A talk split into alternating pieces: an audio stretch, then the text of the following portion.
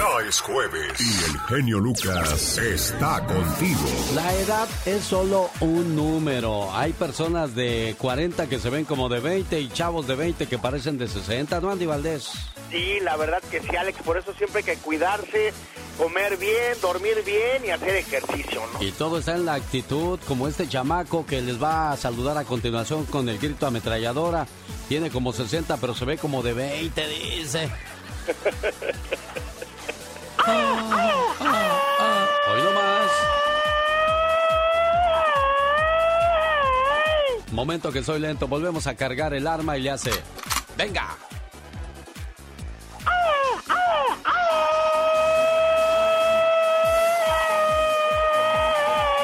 Qué fuerte, qué intenso la mañana de este jueves. Así les saludamos con la reflexión dedicada a las mujeres que han llegado a los 40 y dice... ¿Han escuchado alguna mujer preocuparse por haber subido unos kilos de más? En realidad, mujeres, nos importa un carajo cuánto pesan. Es fascinante tocar, abrazar y acariciar el cuerpo de una mujer. Pesarla no nos produce ningún efecto. El cuerpo de la mujer es la prueba de que Dios existe es el sagrado recinto donde nos gestaron a todos los hombres, donde nos alimentaron, nos acunaron y que nosotros sin querer arruinamos llenándolas de estrías, de cesáreas y demás cosas, las cuales tuvieron que ocurrir para que nosotros estemos vivos. Cuídense, quiéranse, la belleza es todo eso. A veces algunas líneas en la cara, algunos puntos de sutura en el vientre, algunas marcas de estrías, no les quitan su belleza, son heridas de guerra, testimonios de que han hecho algo con sus vidas. O sea, han vivido y han dado vida.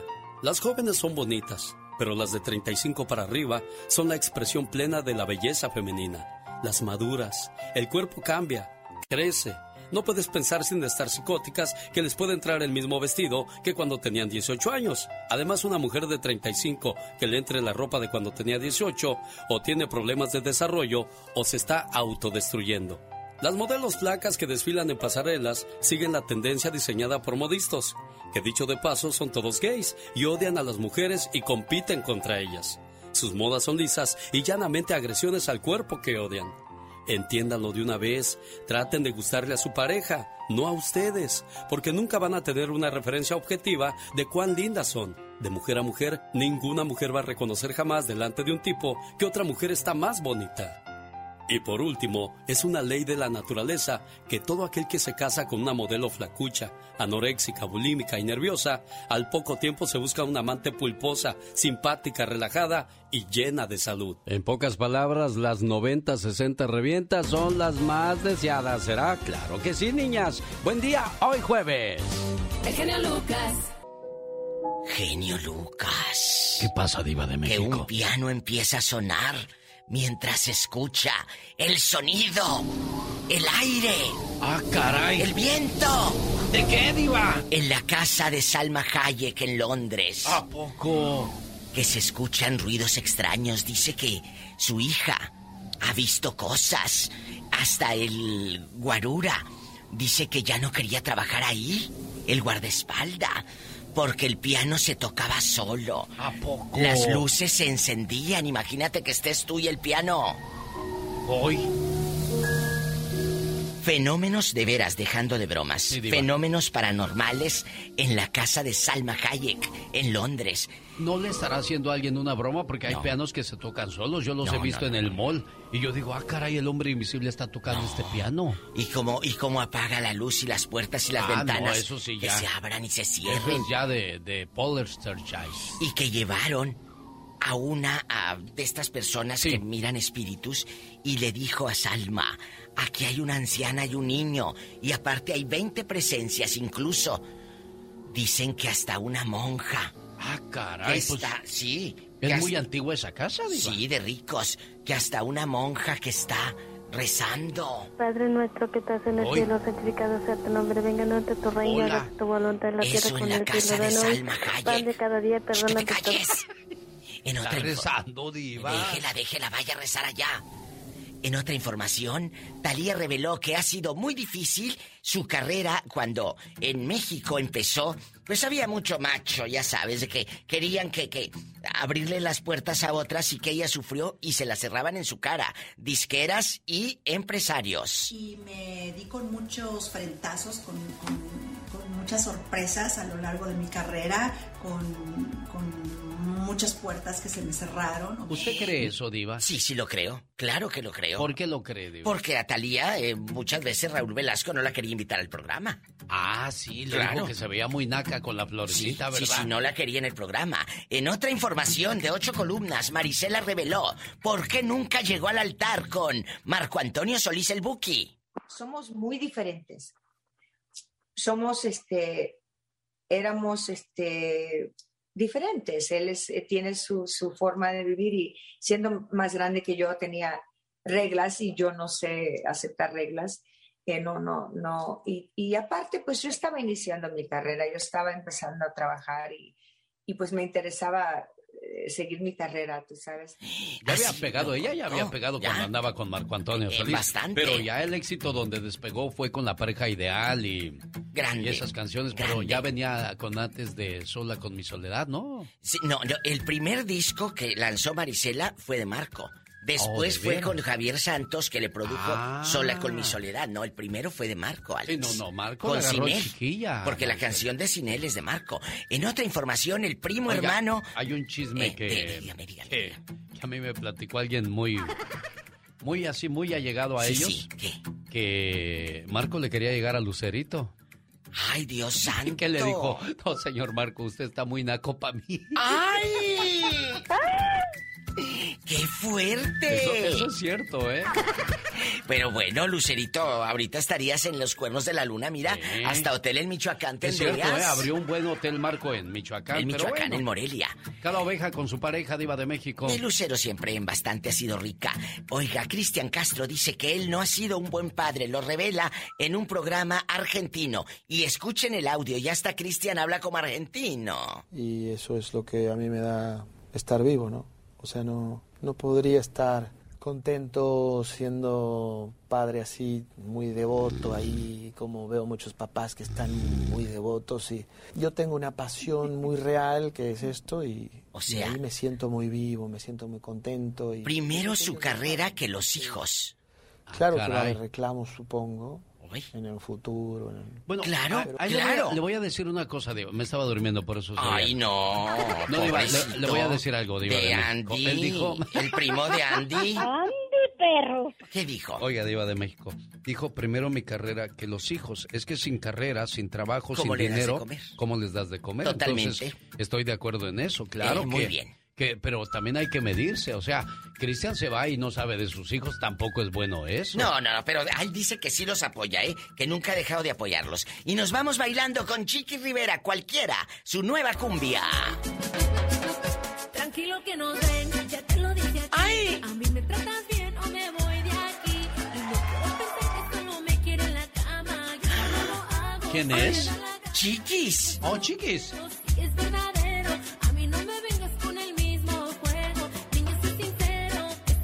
Qué bueno que grabó cumbia y no banda, la verdad. Bueno. Necesitamos más cumbias para bailar en Navidad. Gracias, genio Lucas. De nada, diva de México. Ahí la dejo con su disco de la chiquis. Ahorita no vengo. Sé. Vayas a echar agua en la cara para que no cabece. El genio Lucas no está haciendo video de baile.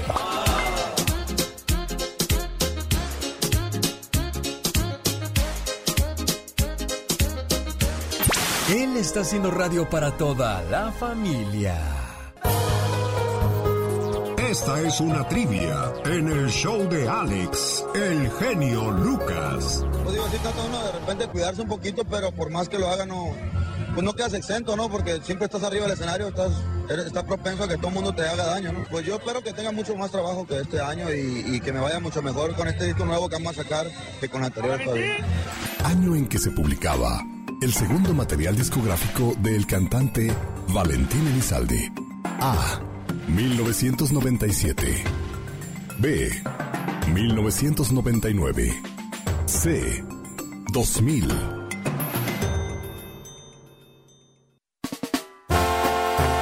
Oiga, ¿en qué año fue? ¿En el 97, 99 o 2000? ¿En qué año dice usted, señor Andy Valdés? Yo digo que en el 97. 97. ¿Y usted, muchacho? Yo digo que en el 2000. En el 2000. Bueno, vamos a escuchar la voz de la experiencia. Señor Piña, Andy dijo que en el 97, Katrina en el 2000 y usted se queda con el 99 o le da la razón a Andy Valdés. Me voy con el 99, mi querido hermano y amigo y compañero. Bueno, vamos a escuchar la respuesta a ver quién está correcto. Pero antes le recuerdo que este momento llega a usted por una cortesía de la banda AMS que se presenta en Fresno, California, 19 de noviembre, desde las 8 de la noche. Recuerde cuando escuche el nuevo tema positivo, en la llamada 1 se lleva su par de boletos para ver a la AMS ya sea Fresno o en Stockton, California. Oiga, aquí está la respuesta. ¿Y usted ya pensó, amigo Radio Escucha? ¿En qué año saca su disco Valentín Elizalde? Estamos de regreso con la respuesta a nuestra trivia anterior. Año en que se publicaba el segundo material discográfico del cantante Valentín Elizalde. A. 1997. B. 1999. C. 2000. Respuesta. B. 1999.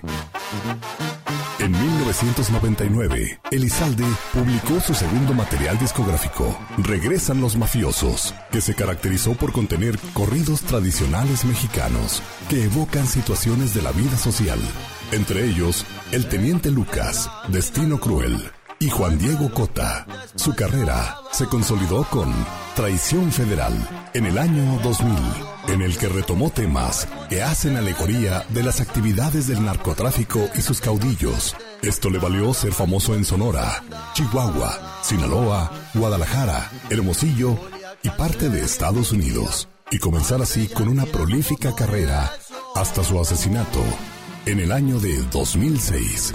Escucha y participa en nuestra próxima trivia en el show del genio Lucas. Lo dije, la voz de la experiencia es que más sabe el diablo por viejo que por diablo, señor Jaime Piña. Muy bien acertado, patrón. Me dan ganas de darle un viaje a Disney. Lástima que ahorita no tenemos. Codo duro. Oiga, señor Jaime Piña, me, me platicaba, me platicaba que quiere ir a ver a su señora madre. ¿Dónde está su mamá, señor Piña? Mi señora madre tiene un camino muy largo por la vida. Eh, eh, ella anduvo por todos lados hasta que por fin encontró un buen hombre que la quiso y se la llevó para allá, para la Huasteca Potosina, y allá vive. En San Luis Potosí. ¿Cuántas veces al año ve usted a su mamá, señor Piña? Aproximadamente unas dos veces. y Dos cuando veces tengo por año. dinero, cinco. Oiga, señor Piña, y vamos a decir que la ve dos veces por año. ¿Cuántos años tiene su mamá? Mi mamá tiene 83 años. 83. Hay gente que llega a los 100 sin ningún problema, 17 veces o 17 años vamos a decir que le quedan de vida a su mamá y usted tiene 17 años para verla. Pero en realidad no son 17 años, si nada más la ve dos veces por año, estamos hablando de, de 14 veces más, no más, más de eso, ¿no? Sí, pero uno nunca sabe. Me- es más, fíjate, eh, a, a lo mejor se va uno primero. ¿Sí? Yo, Eso, yo una es ocasión, cierto. fíjate, bien rápido así te platico. Una ocasión, mi querido genio, se estaba muriendo mi madre y nos fuimos mi hermano y yo en friega para allá a verla. Y llegamos y estaba el, el- el sacerdote dándole los santos óleos, créemelo. ¿En Así. serio? En serio, te, de veras, pues nos dijeron le quedan unas cuantas horas, eh, vamos, mi carnal y yo llegamos, y estaba el sacerdote así, y luego, ay, Ave María Purísima, y, y, y no, hombre, al, al rato estaba bien, y al otro día yo me estaba muriendo de un infarto, así como te lo platico. Y bueno, caray, ya saqué, eh, usted dice que es cierto, ¿no? Nadie tiene la vida comprada ni segura. Le decía yo, si tiene 17 años más de vida su mamá, entonces no tiene usted 17 años para verla, solamente la ve dos veces por año, le quedan 24 veces para verla. Yo que usted iba más seguido, usted que tiene ese privilegio de salir, entrar y sobre todo que tiene mamá, una señora fuerte de 83 años de edad. Señoras y señores, ya llegó el...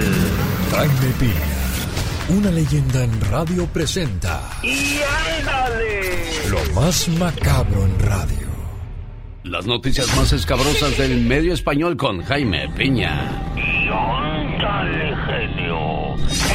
Santana, California. Ayer, ayer, mi genio, fue detenido un violador de mujeres. El primero de junio violó a una ancianita discapacitada entrando por una ventana a su departamento. La violó varias ocasiones y escapó. Posteriormente y en la misma cuadra entró a otra residencia y violó a otra mujer que estaba dormidita, dormidita. Y ahí alguien logró escuchar y Raúl Alzaga de 28 años logró escapar, pero de vigilancia captaron su imagen y ayer la policía lo identificó y cuando lo iba a atrapar con una navaja se cortó el cuello y quedó desmayado en un basurero. La policía lo llevó a un hospital y, y está vivo, está vivo mi querido Alex.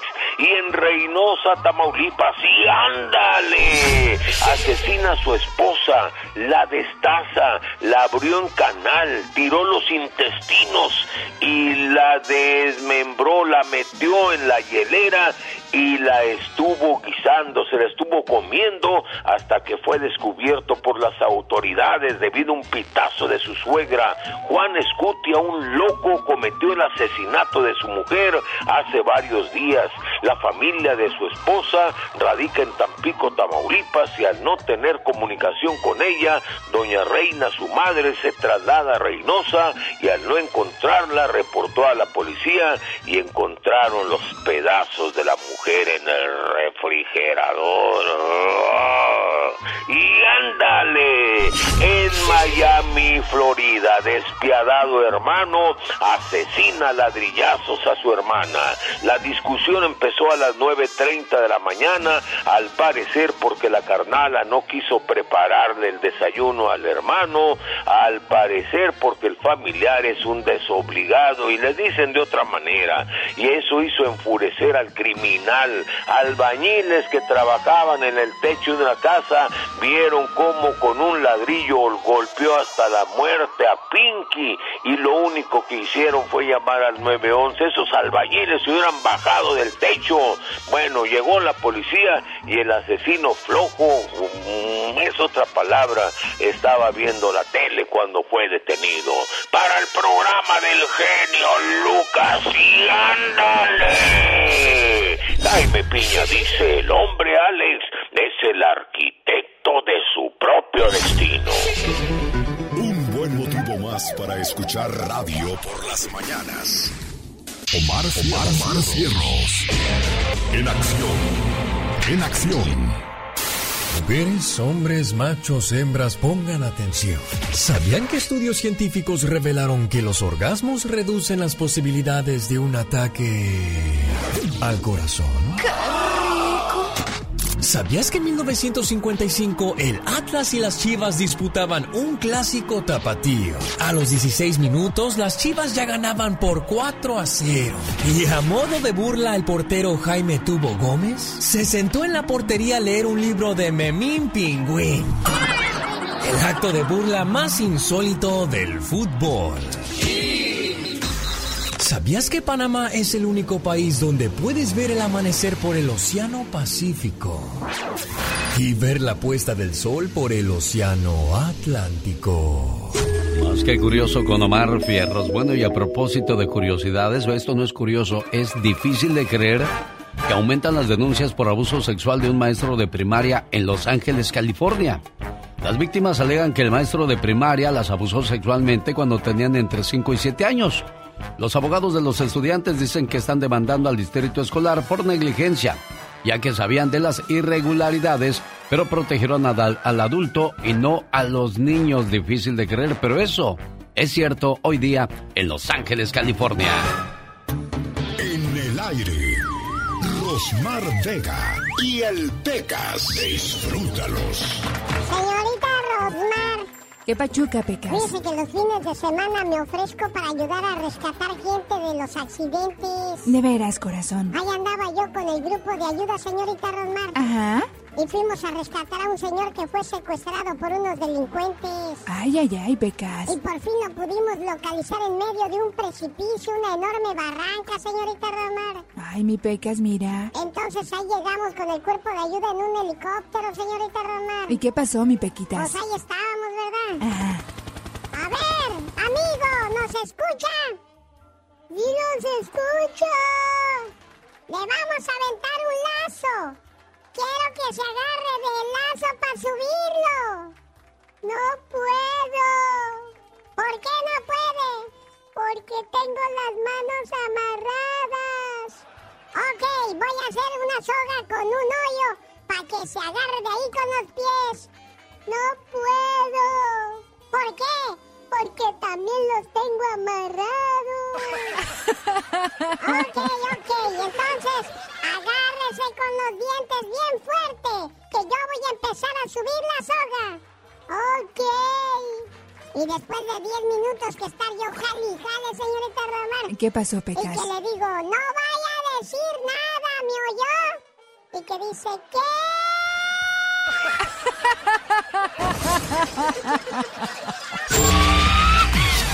Dicen que el genio Lucas complace de más a la gente de México. A mí me gusta ser así. ¿Y qué tiene? En Guanajuato también escuchamos al zar de la radio, Alex, el genio Lucas. Yo soy Jesús Vargas, quería felicitarlo por su programa, decirle que lo escucho todos los días en, en mi trabajo. Yo estoy en, en Tijuana, estoy de Acapulco, Guerrero. El genio Lucas, haciendo radio para toda la familia. Andy Valdés, en acción.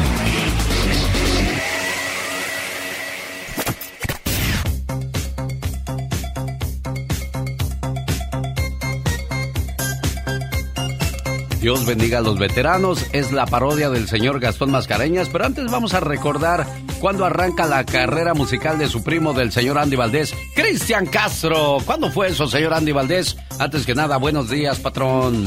¿Qué tal? ¿Cómo estás, mi querido genio Lucas? ¿Cómo están, familia? 29 años en el tiempo, abrimos el baúl de los recuerdos. Corría el año de 1992.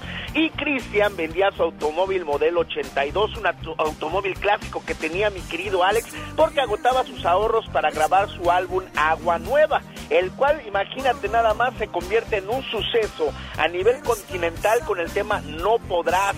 E inclusive con este tema, pues imagínate, se desbancó en un momento a Luis Miguel, a Pablo Ruiz, a muchos que estaban en la escena musical en nuestro país, donde, bueno, imagínate, pues es que Cristian se las vio difícil porque eh, Verónica Caso, su mamá, le dijo, no, no, no, mijito, si usted quiere ser grande en este ambiente, usted tiene que salir por sí mismo. Y mira, nada más, y lo ayudó Verónica, ¿verdad? En su momento, como no, pues tenía relaciones y lo conectó y todo, pero no lo ayudó en la producción de su disco y pues imagínate, tuvo que sacar de sus ahorros y vaya que no se equivocó Cristian porque con No Podrás, imagínate, entró al mercado tanto latino, al mercado americano y conquistó a todo México. Después pues ya vendría su segundo LP y tantos más que le siguieron al gallito feliz, a mi primo el que le gusta el masaje con sayote, mi querida familia. Oiga, señor Andy Valdés, dicen que lo peor que le pudo haber pasado a Cristian Castro es haber nacido en la misma época que Luis Miguel, aunque Luis Miguel le tenía envidia cuando comenzó a pegar Cristian Castro, ¿eh? Así lo muestra la serie de Luis Miguel. mucho, mucha envidia, lo quería bloquear por todos lados y pues no quería que se escuchara. Es que yo creo que venía, veía el, con el potencial que venía Cristian, el sol de México, Luis Miguel. Oye, pero ¿qué le pasó a Cristian Castro? De repente, ¡pum! Se nos fue.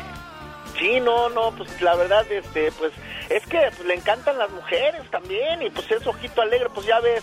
Es vicio eso, ¿eh? Y eso es vicio, no cre- aunque no lo creas como el de la droga, como el del alcohol, porque pues quieres una y otra y otra. y- Ahí Cristian Castro el insaciable.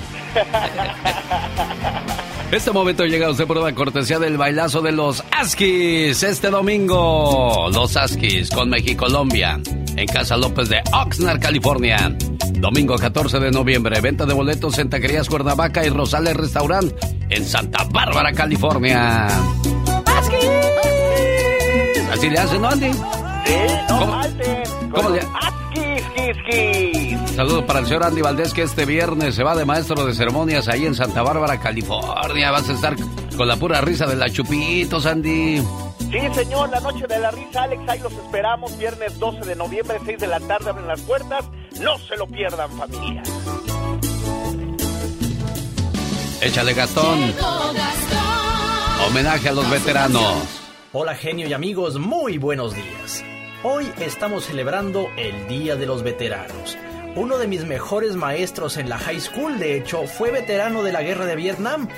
yo le guardo un enorme respeto a todos los veteranos, sobre todo a los nuestros, a los hispanos. Para ustedes, este pequeño tributo hoy en su día. Y llegaste tú con esa pasión por este país que defendiste con honor. Y bien tu mirar, esa claridad, cuando decidiste luchar por la libertad, nada te frenó en tu decisión. Fuiste al combate con gran determinación. Es por eso que hoy yo celebraré y en este tu día honores te rendiré. Y gracias por ir a pelear por mí, por lo que tú tuviste que sufrir. Esta nación no sería la misma sin ti, sin ti. Y vas a tener siempre nuestro amor. No sé cómo pagar tu gran favor. Dios bendiga a los veteranos, pues es incalculable su valor.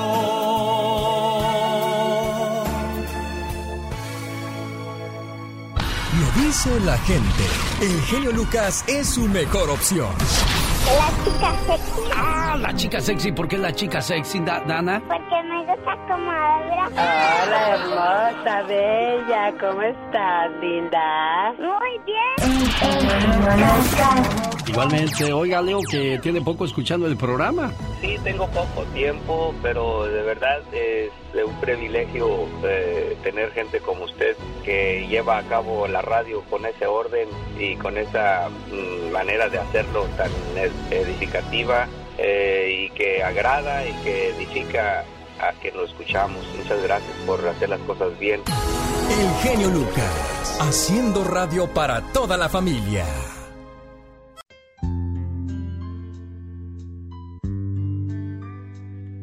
Espérame tantito, Matilde. ¿Cómo estamos aquí en la Florida? Es que ya, ya me di cuenta qué fue lo que pasó. Laura me dio saludos del 4 de noviembre y se le olvida que ya estamos a 11 de noviembre. Pues como está enamorada la criatura, ya ve. No, La gente pero con- nunca le habló el día 4 tampoco. ¿Tampoco le hablé el 4? No, no le habló. Laura, ponme a Carlos en la otra línea si puedes, por favor. ¿Dónde está tu hermano Carlos? ¿Ya regresó de Morelos?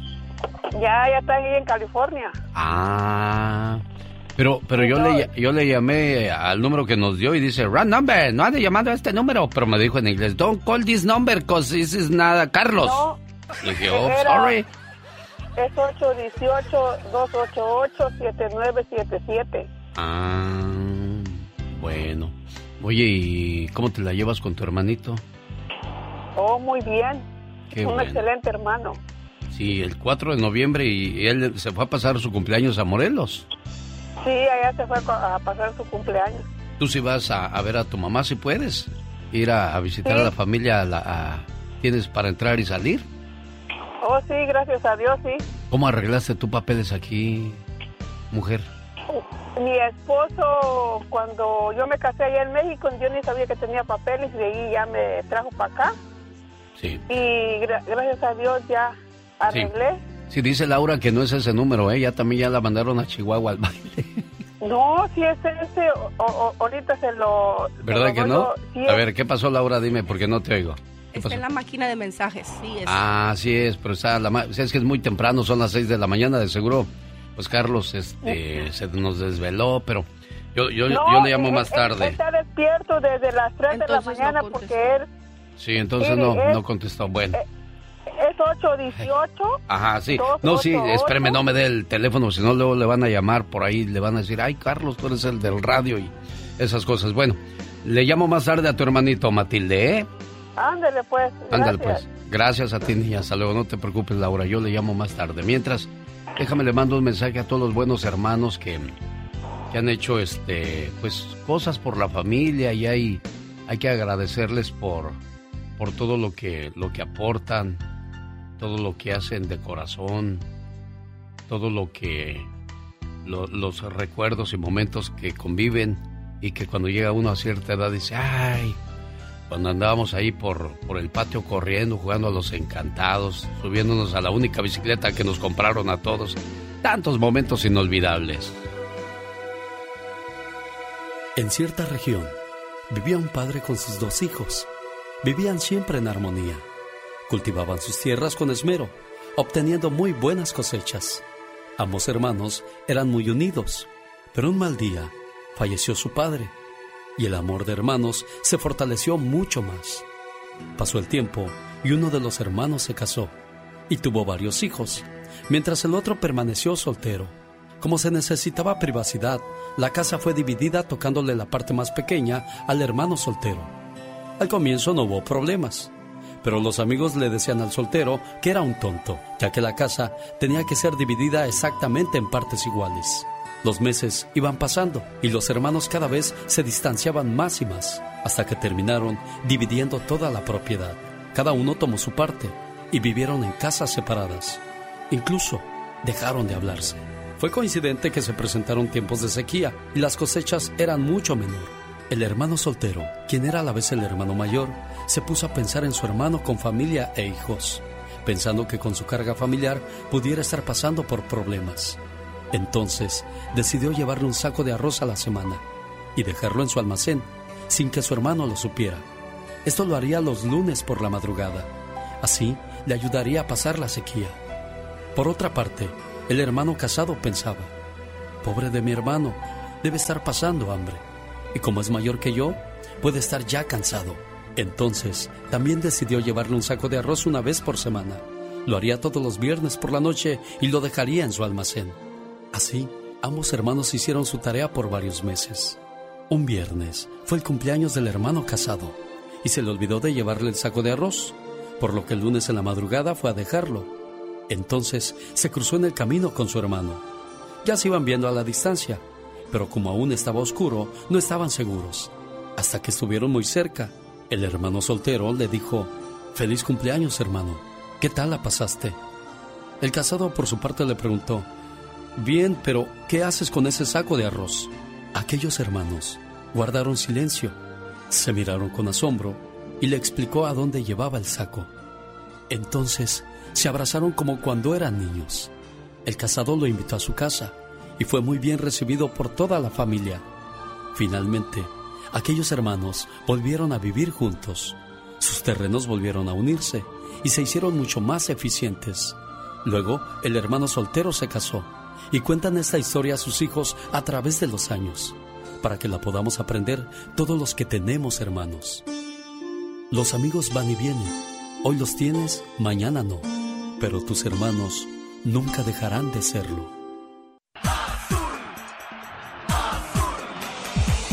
José de Jesús Corona ayuda al genio Lucas a que nadie le meta gol. Oye, ¿qué haces con tanto dinero que ganas?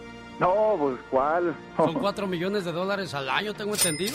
No, ¿cómo crees? O sea, ya son los que ganan allá los de Estados Unidos, Rafa y ellos, ¿no? Ándale, que estés bien, Alex. Alex, el genio Lucas. Señoras y señores, lo más nuevo de los Tigres del Norte, hoy en plática con nosotros, al igual que Brindis y los Caminantes. Esta es la radio de la onda grupera. Buenos días, ¿en dónde estabas? Tigres del Norte. Rosmarie Pecas con la chispa de buen humor. Quiero bailar con la gorda, gorda, gorda. Quiero gozar con la gorda, con la gorda. Quiero sudar con la gorda, con la gorda. Y a la gorda yo voy a abrazar. ¿Qué tal esa canción, eh? Era tan gordita, pero tan gordita. ¿Y qué pasaba, Que para darle el abrazo de cumpleaños en el mes de septiembre, había que comenzar a abrazarla en el mes de agosto. La que está bien enojada es mi hermana. ¿Por qué está enojada tu hermana, Pecas? Soy un desastre, Pecas. Pierdo todo menos el peso. Pero le dije, oye hermana, ya bajaste mucho de peso. Ah. Sí, es que voy al gimnasio más caro de la ciudad. Uy. ¿Y a poco te ponen a hacer mucho ejercicio? No, pero con lo que cobran casi no como. Jaime Piña, una leyenda en radio presenta ¡No se vale! los abusos que pasan en nuestra vida solo con Jaime Piña.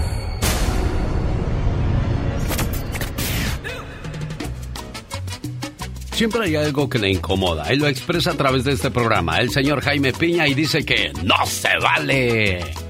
¿Sabe qué, mi querido Alex? No se vale. Mis respetos para los inmigrantes centroamericanos que cruzan ilegalmente hacia México rumbo a Estados Unidos. Son miles que violan las leyes de un país de acuerdo. Niños, mujeres, hombres humildes, muy pobres, pero les platico la historia. Más del 50% de la población mexicana viven en la pobreza.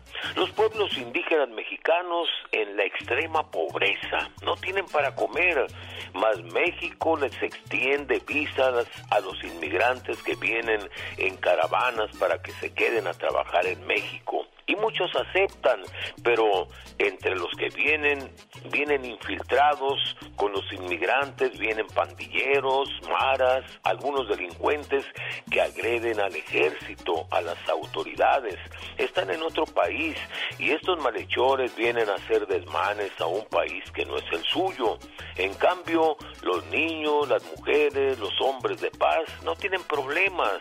Me parece injusto que la Organización de los Estados Americanos Estados Unidos y las organizaciones de, de- de derechos humanos no ayuden a México y en cambio estén critique critique critique a México, al gobierno mexicano. ¿Y por qué no nos ayudan, no ayudan al- a, los mexicanos, al gobierno mexicano, a ayudar a estos seres humanos que buscan una mejor vida y solo critiquen a México? En este momento de los que vienen en las caravanas de inmigrantes, ya 800 inmigrantes aceptaron quedarse en México a trabajar. Esto de veras se le debe de reconocer al gobierno mexicano y que no lo estén criticando, la verdad, porque México siempre ha sido un país que ha dado asilo a los inmigrantes que vienen con deseos de trabajar. Porque sabe que a mí no me gusta que critiquen a México, porque todo lo contrario, México siempre les ha extendido la mano. Criticar a México, para mi gusto, no se vale, mi querido Alex. Dicen que el genio Lucas no se debería escuchar en México. ¿Y qué tiene? Ya, yo escucho al genio Lucas aquí en Ciudad Juárez y a la Catrina. me, me gusta oírlo cuando grita. Me gusta escucharlos por las mañanas porque me distraigo haciendo mi trabajo. Martín Córdoba, Ciudad Juárez. El genio Lucas, haciendo radio para toda la familia. Un saludo para el amigo que le gusta cómo grita la Catrina, pero hay alguien que se pone muy celoso cuando grita la Catrina. paletas, helados, sándwich, bolis, estimales, vasitos, chicles con chile, cigarros, con... Pásele, patrón, va a llevar... Ahí está. Ya ves, es grabada. No, no. Así son las mañanas con su amigo el genio Lucas. Oiga, ¿ya escuchó esta canción? Es lo más nuevo de Diego Verdaguer y trae premio. Buenos días, ¿con quién hablo? Gabriel Castro, ¿De dónde llamas, Gabriel Castro? del Paso, Texas. ¿Cuánto pagas de renta al mes en El Paso, Texas, Gabriel Castro? 950.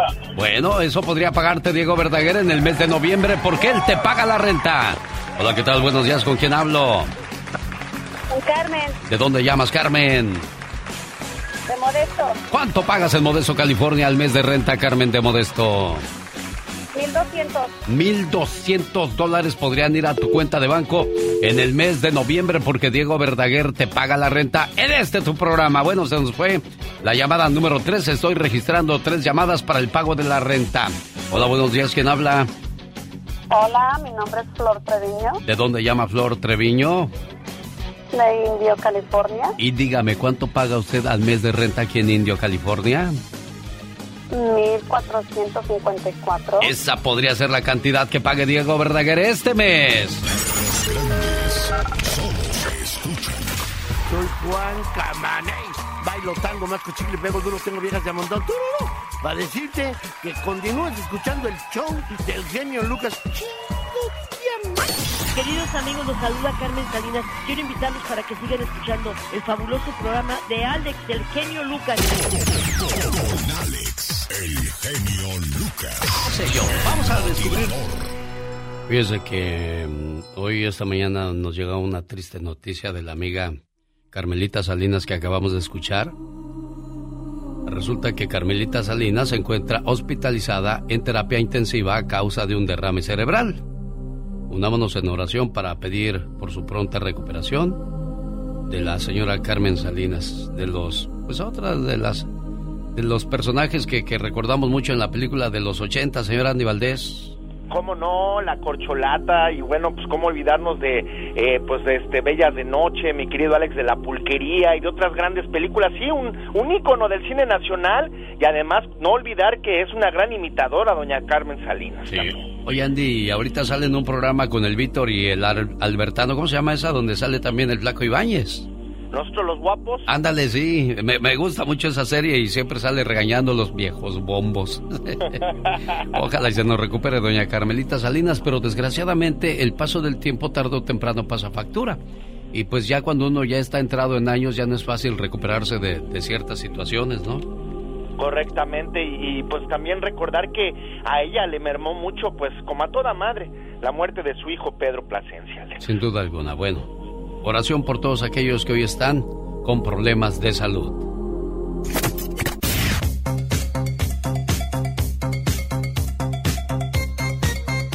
¿Qué nos cuenta hoy del baúl de los recuerdos, señor Andy Valdés? Lo escuchamos. Claro que sí, mi querido Alex. Un día muy triste para la música. En el año 2005 fallecía el cantautor José Miguel Gallardo, mi querido Alex. Un señor que trajo el romanticismo, ahora sí que a la escena musical en los años 70, en los años 80. ¿Cómo olvidarnos de sus canciones con ese éxito? Hoy tengo ganas de ti, otro ocupa mi lugar. Estuvo casado con la actriz Pilar Velázquez y en el año de 1990 recibió un premio de la Asociación de Críticos del Espectáculo de Nueva York. Y bueno, él nace en 1950, pero fallece a los 55 años de cáncer, mi querido Alex. Descanse en paz. Vaya, que nos hacen falta grandes cantautores como el señor Miguel Gallardo y su gran romanticismo. ¡Que viva el amor, familia! Un día salí de Nicaragua, pero Nicaragua nunca salió de mí. Ese grito ametralladora va para el cumpleañero Ron a nombre de su esposa Giselle, esperando que se la pase muy, pero muy bonito hoy por ser el día de su cumpleaños. A todos aquellos que están de fiesta, este aplauso y mañanitas es para ustedes, pero este mensaje va con abacho y apapacho para Ron. Escuchemos. Deseo que sepas, amor mío, que me haces muy feliz. Tus locuras, tu sonrisa, tus sueños, todas tus caricias y tus besos. Todo de ti me hace temblar de felicidad. Adoro tu ser porque eres especial y no intentas cambiarme, ni mucho menos hacerme daño. A tu lado siento que formo parte del mundo. Eres mi confidente, eres mi amor, eres todo aquello que me brinda paz. Contigo, el para siempre cobra sentido para mí. Y créeme, soy muy feliz con un solo abrazo tuyo. Gracias, amor mío. Good morning, Ron. Good morning. ¿Cómo estamos, amigo? Buenos días, un gusto saludarte en tu genio. cumpleaños. Buenos días. ¿De dónde? ¿Tú también eres de Nicaragua, Ron? No, ¿qué pasó? ¿De dónde eres? Puro, este, puro México. ¿De qué parte Arriba de América. ¿Eres del DF entonces, Ron, o qué? Simón. ¿Sí? Simón. ¿Y qué andabas haciendo hasta Nicaragua, Ron? Pues andaba buscando ahí lo, lo mejor que encontrara. Mira, y te encontraste a Giselle. ¿Ya cuántos años juntos, Ron? Mm, 10, creo, 10 más o menos. son. 10 años. Ya es tan feliz que ya hasta perdió la cuenta, Giselle, fíjate. Sí. Pierde la cuenta. Sí, bueno, felicidades. Giselle, ¿algo más que le quieras decir a tu amor? que lo amo mucho y que gracias por ser tan buen padre y marido y buena persona. Qué bueno, qué bonito. Síguete por portando bien más. para que siempre diga eso tu señora esposa, Ron, ¿eh? Eh, gracias, Eugenio. Felicidades, buen amigo. Gracias. América. Ah, otra vez. No se le quita la tos al niño. Un día salí de Guerrero, pero Guerrero nunca salió de mí. ¿De qué parte de Guerrero eres, José Gil? Soy de Michoacán. De Este, Michoacán. Ah. Es que acá Sí. Pati Estrada me puso que nació en Guerrero, dice. Eugenio. Pero que andas, este, te vienes a, de Michoacán a Estados Unidos, ¿en qué año, José Gil? Me vine en el 1978, genio. Ah, mira, ¿cuántos años tenías, José Gil? Este, a- acabé la secundaria en, en el 77, en el 78, mismo 78. Ajá. Además que yo le estaba contando a la señorita Pati que un que tengo acá en el trabajo y luego le estaba contando ahí de mi historia. Sí. Y le dije, yo y el genio Lucas tenemos la historia de vida más o menos parecida. Y este y dije, pero pues, que me gustaría platicar con él y para platicar de mi historia, porque hasta mis hijos me dicen, papá, usted debe de hacer un libro. Digo, mi hijo, pues está medio, no sé ni cómo empezar un libro. ¿Y cómo te vienes al norte en 1978? ¿Te trae un tío, un primo, un hermano, tu papá? ¿Cómo llegas a Estados Unidos? Bueno, este, mi, mi padre, él empezó a venir, eh, no sé si quieres que te cuente desde, desde- desde antes. Sí, sí, platícanos un poquito. Sí, mira, este, mi familia, nosotros vivíamos en Nueva Italia, Michoacán, Ajá. Y de allá contactaron a mi papá para cuidar una maquinaria en la en el pueblito de Tlazalca, Sí. Ajá. Ahí se, se hizo una presa y mi papá, él, él y mi mamá cuidaban la maquinaria que dejaba ahí el gobierno de recursos hidráulicos. Entonces, este, pues eh, nosotros no teníamos francamente ni dónde vivir ni nada Sí. y vivíamos en, en esa casita. Ahí vivimos, ahí vivimos siete hermanos, eh, cuatro mujeres en una casita de de cinco metros por siete. Sí, como no, ahí tenían todo como, como platicaba yo en trozos de mi vida, ¿no? Que no sé Sí. cómo se acomodaba la gente, en tan, tanta gente en un solo cuartito, oye. Es, es increíble, Genio, es increíble. Y mira, este, ahí vivíamos y, y caminábamos dos kilómetros para a la escuela y dos kilómetros para atrás. Caminábamos cuatro, cuatro kilómetros diarios. Fíjate, yo te voy a decir algo, ¿no? Hoy nos quejamos o, o hacemos ese, ese recuento de lo que caminábamos y decimos, ¿cómo, ¿cómo era posible que hacíamos todo eso? Bueno, por eso yo creo que la gente duraba más porque hoy, puro carro, Pati Estrada. Vamos a la tienda en carro, vamos al, al parque, vamos en carro. O sea, ¿en qué momento hacemos ejercicio, Pati Estrada? No, y luego pues también cambian las situaciones, ¿verdad? Llevan los niños hasta la puerta de la escuela o en el transporte escolar, lo que es muy bonito, pero el sacrificio que hicimos muchos mexicanos para ir a, a aprender la enseñanza, a leer, a escribir, pues es eh, muy loable, Alex. Claro. De veras. Ahora el orgullo de José Gil, que sin ayuda del gobierno ni ayuda financiera, tiene un hijo en, en Francia especializándose en ciencias. Mientras tanto, tiene una, una hija que ya es maestra en Atlanta, Georgia, y estudió en la Universidad de Miami. O sea que, que- qué logros de nuestra gente, que le echan todas las ganas del mundo y sobre todo, como decía él, de dónde viene y lo que logras, pues realmente se disfruta mucho, Pati, porque lo que no te cuesta, no lo valoras. Claro, pero lo, y, lo más importante, que los hijos valoren el sacrificio que hicieron sus padres para poder darles una mejor vida en este país. Así es de que, pues, chavos, vamos a echar, échenle muchas ganas para que valoren el sacrificio que hicieron los padres como Gil, que también tiene su historia que contar. Qué bonito, José Gil. Nos da orgullo escuchar cómo, cómo gente como usted, que viene desde abajo, logra, logra algo. Y eso es bonito porque muchos se van de esta vida sin haber hecho cosas nobles, cosas eh, a imitar, a seguir. ¿Algo más que quieras agregar a esta plática, José? ¿Qué pasó, decías? Sí, ¿sabes, lo, ¿sabes cuál es mi orgullo? Ajá. Mi orgullo es de que mi padre él siempre este, soñaba con que alguien de la familia estuviera atrás de una escritorio, una oficina, que fuera una persona importante. Y gracias a Dios, yo lo he logrado con mi familia. Ellos, eh, ellos, ellos dos están en muy buenas condiciones. Y yo de no tener nada, de tener un puro par de guarachitos cuando yo era pequeño y caminaba esa, esa distancia a la escuela, gracias a Dios tengo mi buena casa en México, tengo mi, mi buena casa aquí y tengo de qué vivir y tengo una familia y una esposa maravillosa que me ha echado la mano en todo momento. Ojalá y todos pudiéramos decir lo mismo con esa alegría, con esa seguridad que lo dices, José Gil. Te admiramos, te respetamos y queremos que toda- a toda nuestra gente siempre le vaya muy bonito. Gracias, José Gil de Michoacán. Pati Estrada. En acción.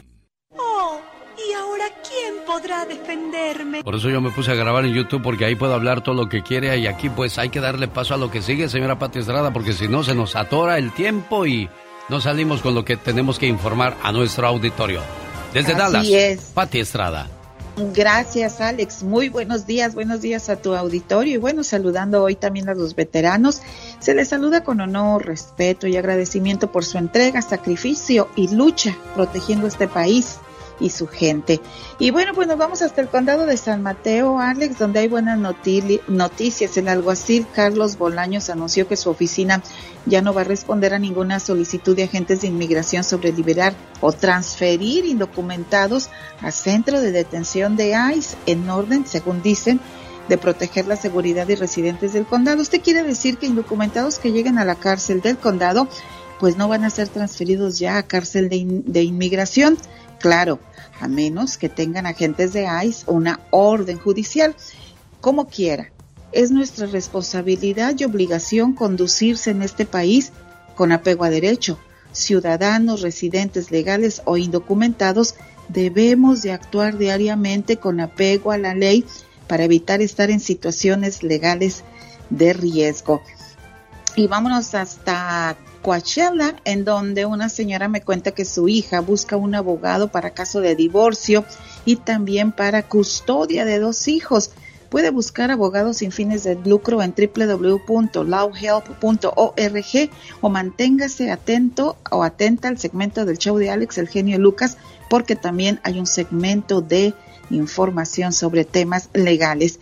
Un señor de Los Ángeles, California, quiere saber dónde su hermano puede corregir su acta de nacimiento con error por una letra, una rectificación que tiene que hacer en México, pagar por abogado allá y pues su hermano es indocumentado. Se le recomendó que mandara un correo electrónico al cónsul de documentación en el consulado de Los Ángeles, se le dio toda la información y el teléfono y bueno, pues que le diga que ya hay van a poderse en la sede consular de México en todo el país arreglarse o tramitar discrepancias de actas de nacimiento. Claro, el juez del registro civil podría, más bien el cónsul podría fungir como juez del registro civil y claro, de acuerdo a reglamentos, decidir si le da su acta de nacimiento o no.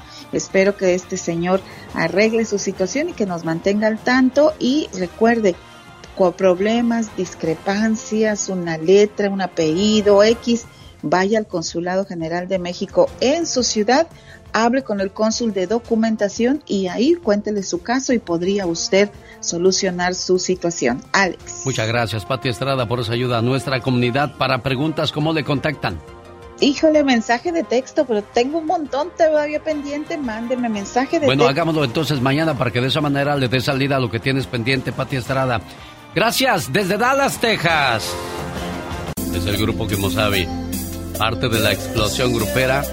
Este sábado en Denver, Colorado. Nos vemos. Mañana viernes estoy en Albuquerque, Nuevo México, siendo parte de la explosión grupera con el grupo que le canta el amor, Grupo Brindis. La presentación de Agustín Ramírez y los Caminantes, la voz oficial y original de Caminantes. Los Jonix. Además, Carlos Catalán y los Príncipes del Amor son parte de la explosión grupera. Intentaron esconder este dolor en mí que nunca comprendí si todo lo ganado siempre iba Un día salí de Puebla, pero Puebla nunca salió de mí.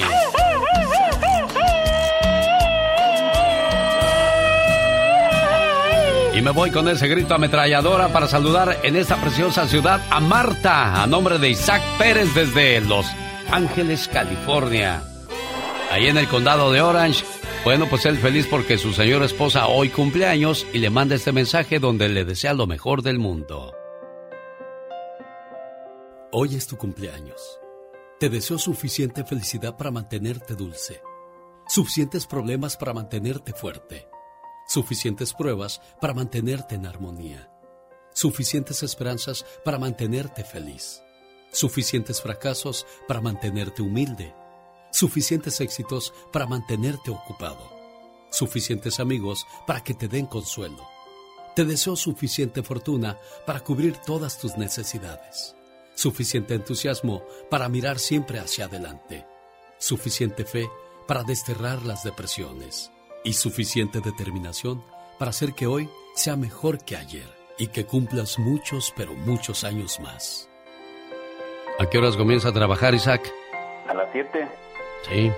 Y ya le llamó a su amor para ponerle sus mañanitas y decirle todo. Ah, Ya le, ya le, le mandamos unos mensajitos, unos mensajitos, pero estábamos esperando el platillo fuerte aquí con usted. Pues dile, mira, por tus abrazos, por tu cariño, por tu respeto, por tu manera de tratarme, hoy puedo decirte que conozco el amor gracias a ti. Eso es lo que le dice el señor Isaac a su señora esposa Martita en Puebla. ¿Cómo estás, Marta Preciosa? Buenos días.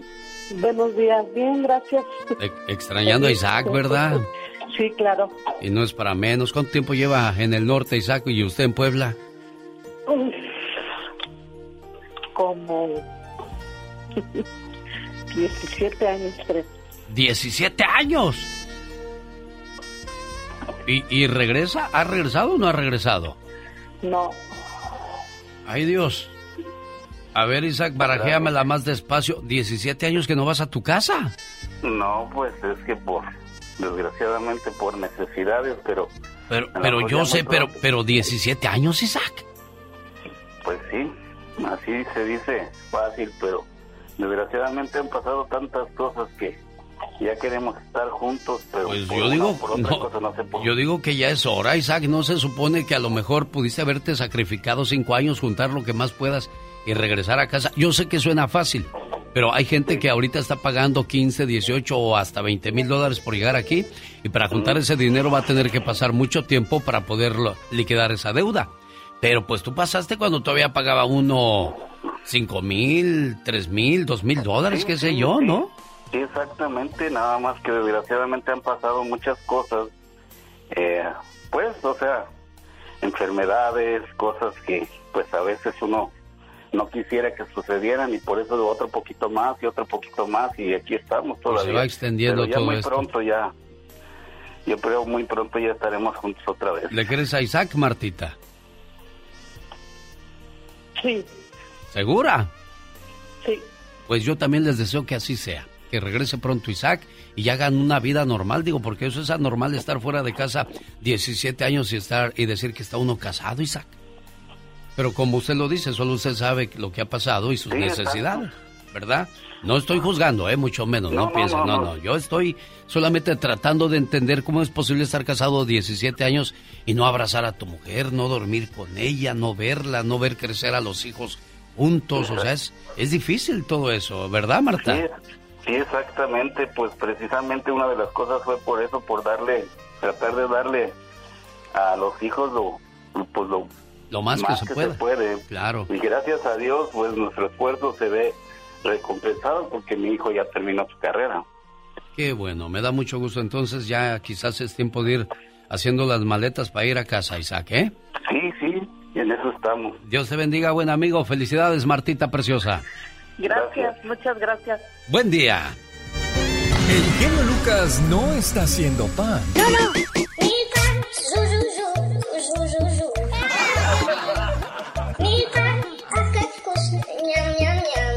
Él está haciendo radio para toda la familia.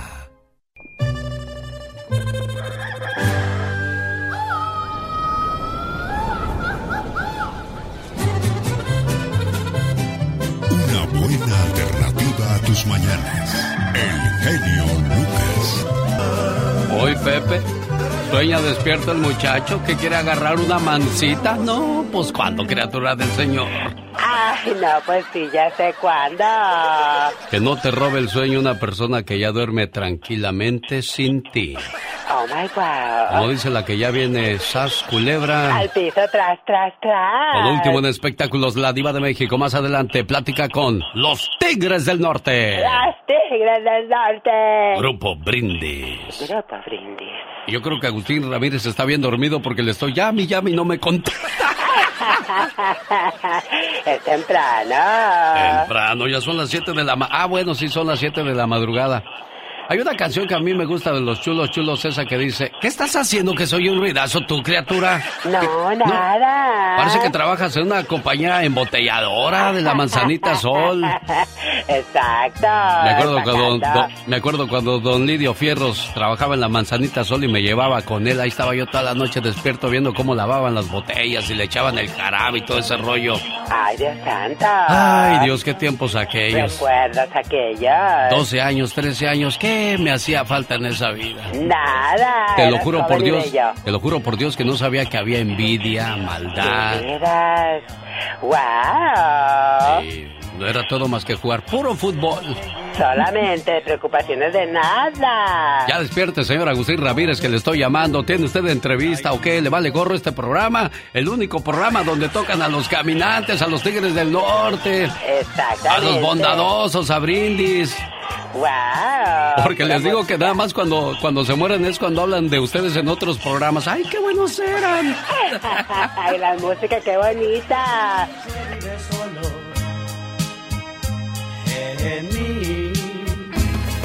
¿O me equivoco, señor Jaime Piña? Dígame usted, desmiéntame públicamente. No, fíjate, mi querido Alex, que ahorita estaba yo pensando, tienes toda, toda la razón del mundo. Marco caray. Antonio Solís, le digo una cosa y lo digo públicamente. Marco Antonio Solís, hay un programa de radio que lo toca a usted, señores, este, y nunca me ha dado una entrevista que se reunió con los Bookies y, y dice, me dijo alguien por ahí, ¿eso es Ardor? No, Ardor no, porque pues yo, bendito sea Dios, tengo mus- mucha música para tocar. Cornelio Reina, Rigo Tobar, Bonadosos, Camilo Sesto, Pasteles Verdes. O sea, pero pues de- denle su, su respeto al programa que los, que los sigue recordando y con mucho cariño, porque yo no oigo ningún otro programa que toque lo nuevo de Marco Antonio Solís. Vuelvo y lo repito.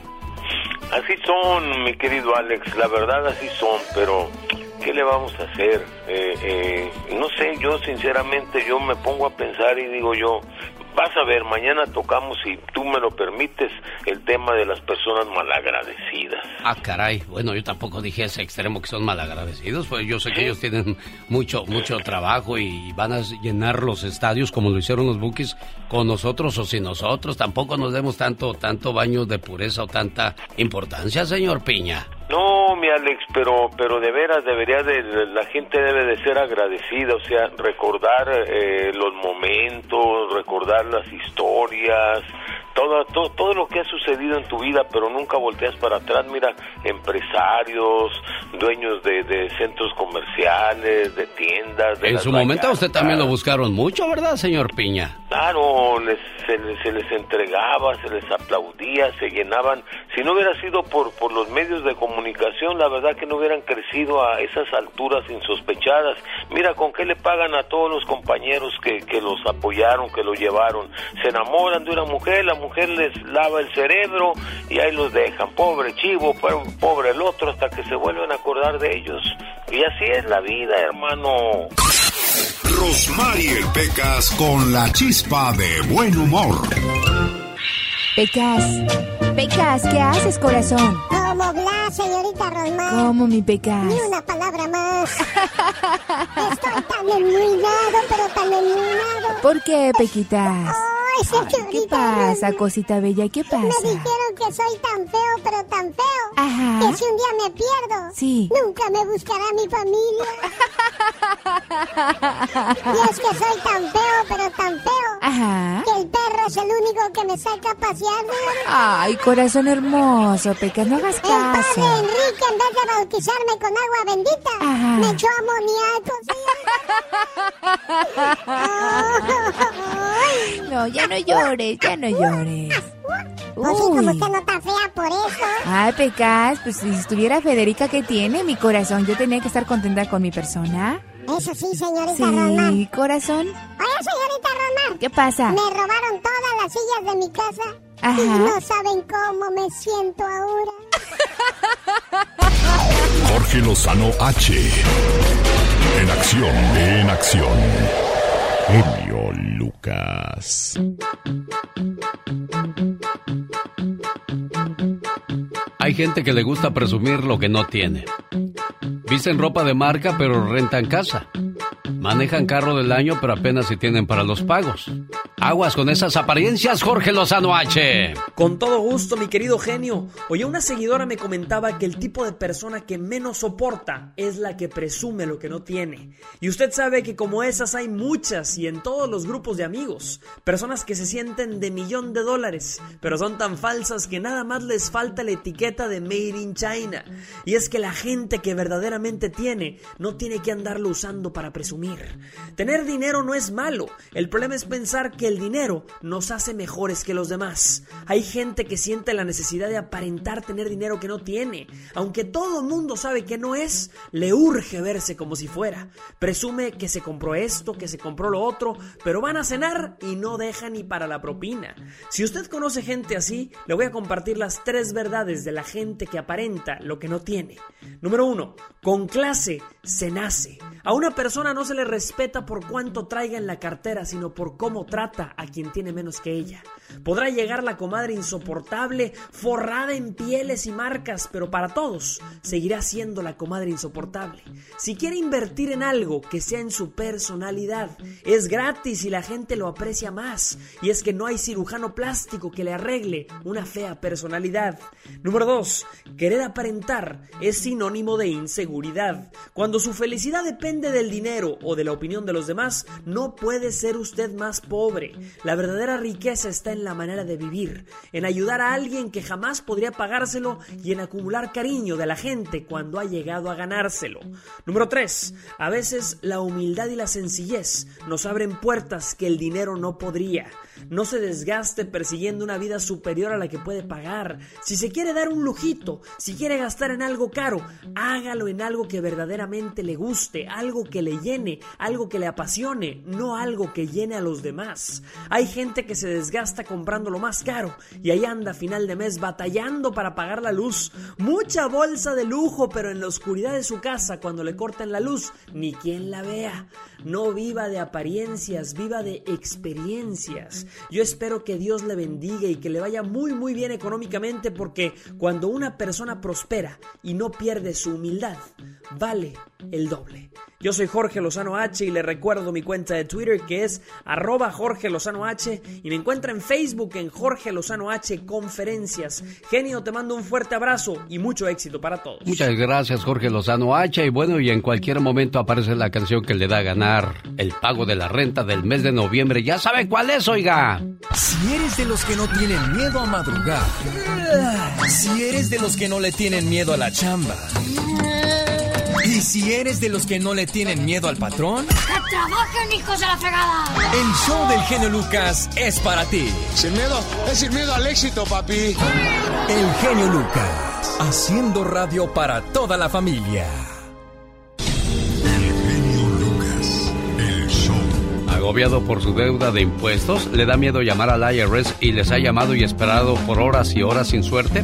Oiga, no arriesgue a que su deuda le cause problemas con su proceso migratorio. Llame a The Tax Group al 1 335 1839 Aquí está Liz para que nos cuente más cuál es la diferencia entre llamar a The Tax Group o al IRS. Liz, buenos días. Buenos días, Alex. Pues tienen que llamarnos inmediatamente porque tenemos una línea directa al IRS, así que en unos minutos podemos averiguar la situación de su deuda y sus opciones de negociarla. Llame hoy para más información 1 335 1839 Alex. Oye, entonces pueden ayudar a negociar con el IRS ustedes. Así es, estamos trabajando para ayudar a nuestros clientes para reducir o eliminar su deuda de impuestos y lo más importante, sin importar su estatus migratorio.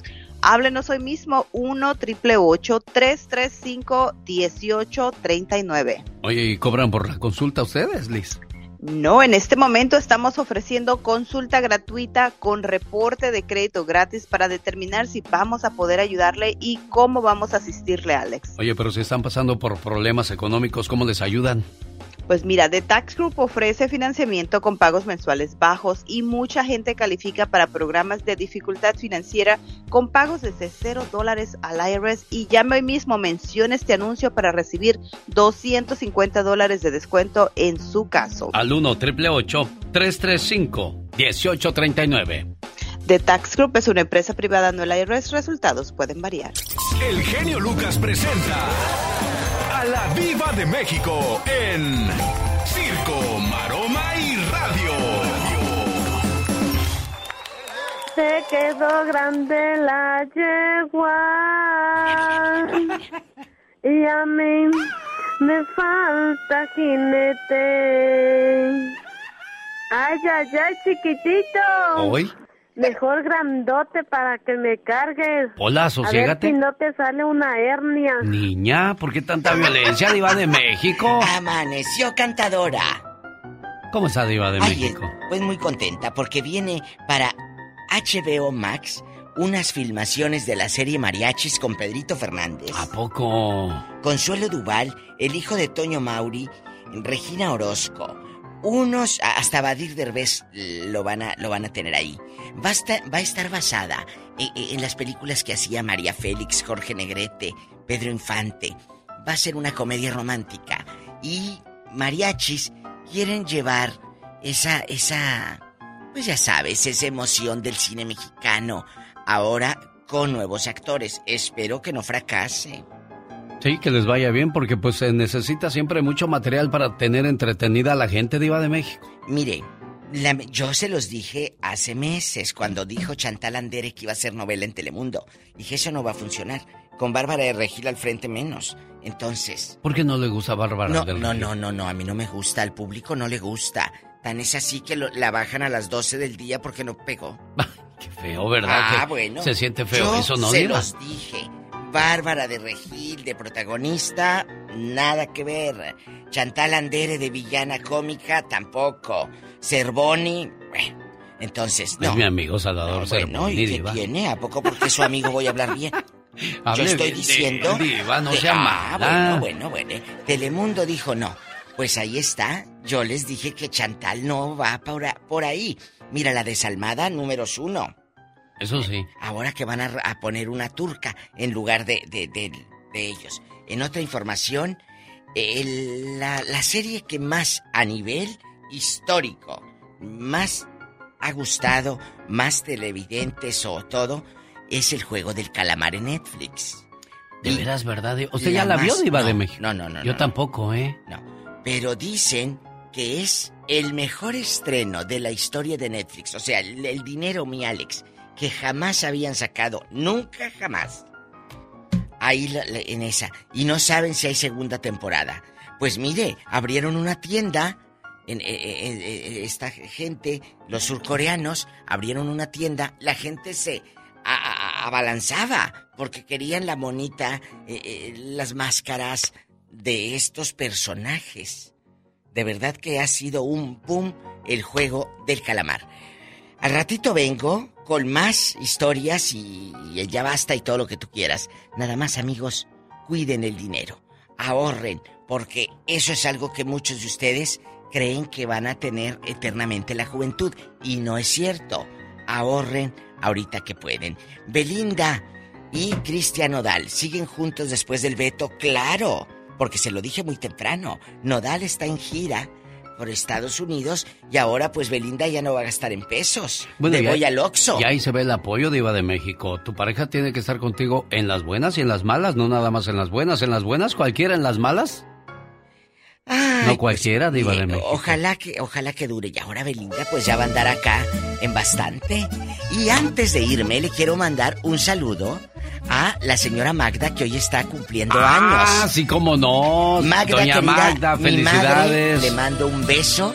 Hoy está de mantener largos y el onomástico así, manchada de mole y todo. Pastelazo, Diva de México, el día de hoy. Queremos en pastel, bastante, pastel, en pastel. bastante, pero poquito porque luego engordas. Sí. Señora Magda, Gracias. muchas felicidades. Que se la pase muy, pero muy bonito. Gracias, feliz cumpleaños, madre, te amo. Pues como usted tiene Vamos. mucho dinero, se la va a llevar a pasar en el helicóptero ahí por la bahía de Monterrey, Carmel y todo eso. Por supuesto, donde van ustedes los ricos, Diva Por de supuesto. México. Eh, eh, también que íbamos. Buenos días, ¿quién habla? Hola. Buenos días, ¿con quién tengo el gusto? ¿Con María? ¿De dónde llamas, María Preciosa? ¿De Riverdale? ¿En qué te podemos ayudar? quiero los boletos para banda MS. Ándale, tú sí sabes. ¿Dónde quieres ver a la MS este 19 o 20 de noviembre? En Fresno. En Fresno, California, señoras y señores. ¿Tú sabes dónde se presenta la MS en Fresno, niña? Sí, en el um, Seymour Center. Center de Fresno llega la banda MS en su gira Positivo. Y donde mi amiga Mayra estará presente en ese fabuloso concierto.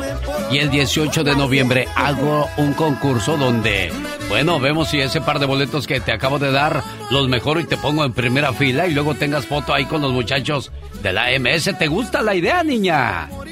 Qué padre, me encanta. Felicidades, eres nuestra ganadora de este par de boletos para ver a la MS, ya sea en Fresno o en Stockton. Boletos a la venta en ticketmaster.com. Algunas personas van a escapar en la tormenta. Otras van a elegir mojarse contigo.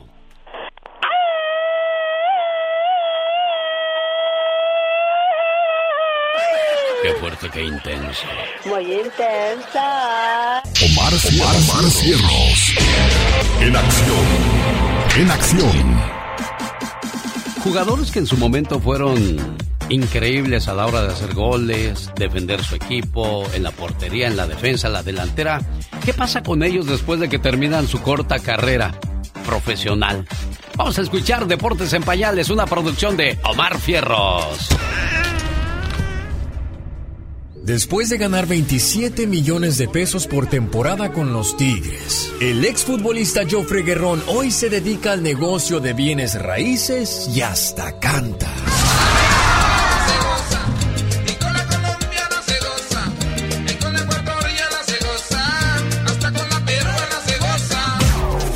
Delantero ecuatoriano llegó en el 2014 a Tigres y llegó a meter 18 goles, cuales cuatro de ellos fueron importantes en la Copa Libertadores, cuando Tigres llegó a la final contra el River Plate. La pelota para Guerrón se viene. Ahí va Joffre.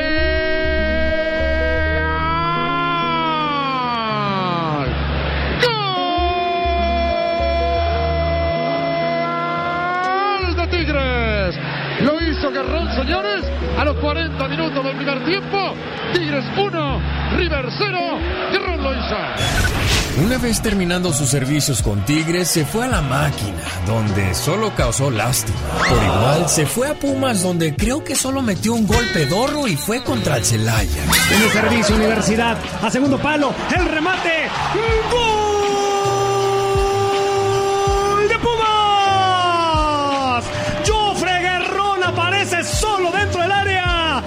Y así fue como Guerrón se regresó a su país con el Barcelona Sporting Club, donde igual no pasó nada y mejor se retiró. Lo bueno de todo esto es que al parecer no despilfarró su lana que hizo como futbolista. Y según la prensa ecuatoriana, hoy se dedica a la venta de bienes raíces.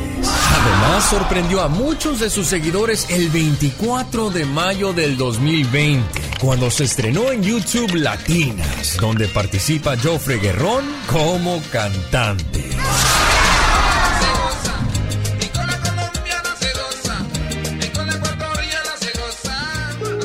Así que ya escucharon, chiquillos, de futbolista a real estate y de real estate a cantante, fregao gallo, y yo nomás me la tiro de locutor. Saludos para DJ La Ley, allá anda juntando botes.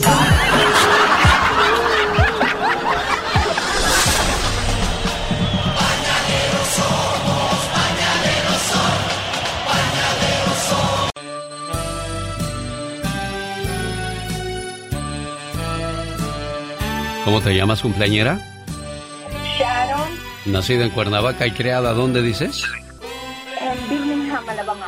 Birmingham, Alabama. Te traigo un saludo de cumpleaños de parte de tu tía Celia que dice, si me pidieran tenerte como hija, no dudaría ni un solo segundo en hacerlo. Pero ¿cómo quitarle un regalo tan hermoso a tus padres, que te adoran tanto como lo hacemos quienes te queremos? Tu tía por siempre, Celia. Muchas felicidades. ¿Era tu tía? ¿Quién viera a tu tía tan bonita? Sí, pues. Y a la sobrina ni se diga. No. Este es mi zar de la radio. ¿Cómo estás, Celia? Pórtate bien, ¿eh? Que estás delante de mucha gente, por favor. Oh, perdón, zar, No. perdón. ¿Cómo se llama tu sobrina? Porque no le entiendo, como que no habla ya bien el español. ¿Qué pasó, criatura? ¿Qué es no, eso? sí lo habla bien. Se llama Sharon. Sharon. Sí, Sharon. ¿Cómo estás, Sharon? Muy bien, gracias. Oye, ¿qué quieres decirle a tu tía la tosijosa? Digo, a tu tía Celia. Ah, cálmese, Sar. No le digas sus verdades. Bueno. No, que muchas gracias por, por la llamada, por estar conmigo en todos tiempos y por celebrar mi cumpleaños. A todo lo que da. Y fíjate cómo es de presumida tu tía. Con cada año que cumple mi sobrina se parece más a su tía, más hermosa y más adorable. Ay, si tú las traes. ¡Felicidades, niña! Señoras y señores, hoy jueves con nosotros la abogada Nancy Guarderas. Abogada, ¿por qué es el mejor tiempo para revisar su caso de inmigración? Antes que nada, buenos días, bienvenida hoy jueves bonito, sabroso. ¿Qué tal, Alex? Estoy muy bien, encantada de estar aquí contigo, pero así, sí, contestando esa pregunta, ahorita es el mejor tiempo para revisitar tu, tu caso, pero más que todo las personas que tienen orden de deportación o están en proceso de deportación, quisiera enfocarme en ellos porque eh, estas son las personas que ahorita porque ICE está siendo más flexible con este tipo de caso, porque tienen tantos casos atascados en la Corte de Inmigración, de deportación. Entonces, ellos mismos están de acuerdo con nosotros, estamos haciendo mociones para reabrir las deportaciones previas y eso nos deja, deja una segunda oportunidad de presentar nuevo alivio y también nos da la oportunidad de eliminar esa deportación previa, que para muchos esa es la razón por qué no han arreglado. Y actualmente estos ah, procesos, ah, pues ah, los jueces, ellos mismos también, tenemos tantos casos en la corte que ellos mismos dicen, no, yo quiero cerrar lo máximo posible y no solamente cerrar los casos si alguien está en proceso, si tambi- también podemos dormir los casos. ¿Por qué la diferencia? Unas personas no tienen fuerte el caso para comprobar y lograr su residencia. Ellos van a querer terminar el caso completamente, salir de ese proceso. Pero hay otras personas que sí tienen una aplicación pendiente que le están dando un permiso de trabajo. Entonces no queremos cerrarlo completo, pero sí lo queremos dormir para que no tengan que ir a cita tras cita tras cita y sabemos que todo eso es muy estresante. Entonces recuérdense aprovechar las herramientas que tenemos en estos momentos, aprovechar que ICE no se está enfocando tanto en general detener a las personas y en vez está trabajando porque la administración los ha obligado en ayudar en vez de deportar. Ahí lo tienen. Esas son las razones que son mejores de revisar, re- revisitar su caso si tienen deportación. Claro, bueno, esa es la mejor manera de ir enfrentando situaciones complicadas con las cuestiones de inmigración. Vamos a regresar con más de la abogada Nancy Guarderas de la Liga Defensora hoy jueves 11 de noviembre, ayudando como siempre a nuestra comunidad. ¿Sabe qué? Déjeme voy de una vez con la Liga Defensora porque tengo una llamada que yo sé que le va a ayudar a muchas parejas a limar asperezas y salir de diferentes opiniones. ¿De qué se trata? Ya vuelvo. Abogada Nancy Guarderas, volvemos la mañana de este jueves, Día de Acción de Gracias. Saludos donde quiera que nos haga el favor de acompañarnos. Preguntas en las redes sociales. Mi esposa fue pedida por su hermano en el 99. Ya mero le toca arreglar. Quiero saber si voy a poder arreglar junto con ella porque estoy casado con ella. Nos casamos hace cinco años. ¿Es posible eso, abogada? Es posible, es posible, Luis. Aquí la situación es que la, la esposa logró lo que se llama la 245i. Eso le da la oportunidad de arreglar aquí mismo en los Estados Unidos. Se llama el ajuste. No tiene que salir a una cita consular.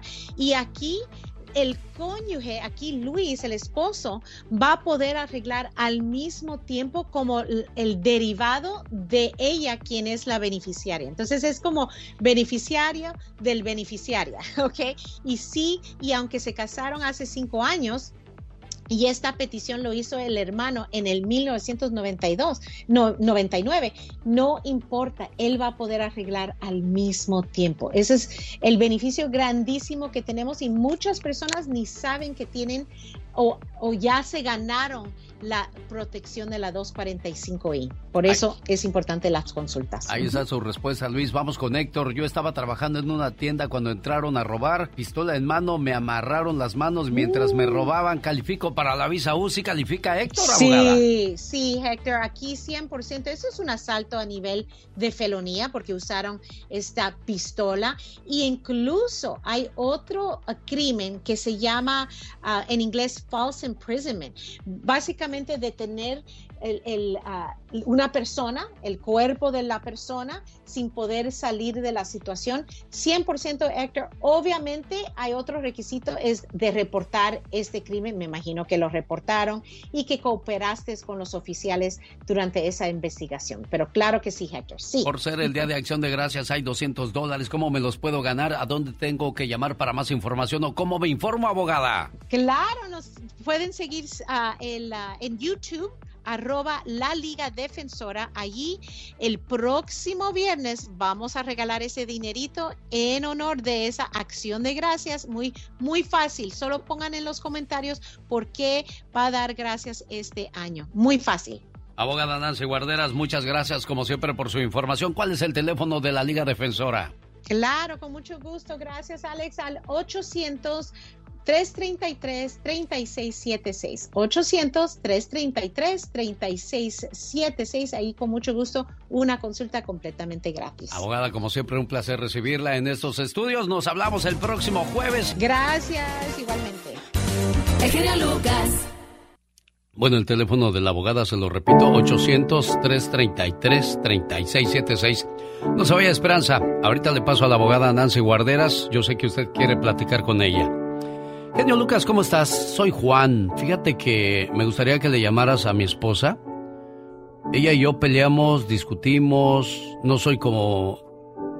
No soy perfecto, cometo muchos errores, pero amo a mi esposa y me gustaría que usted le dedique una de sus frases y me ayude a decirle cuánto la amo.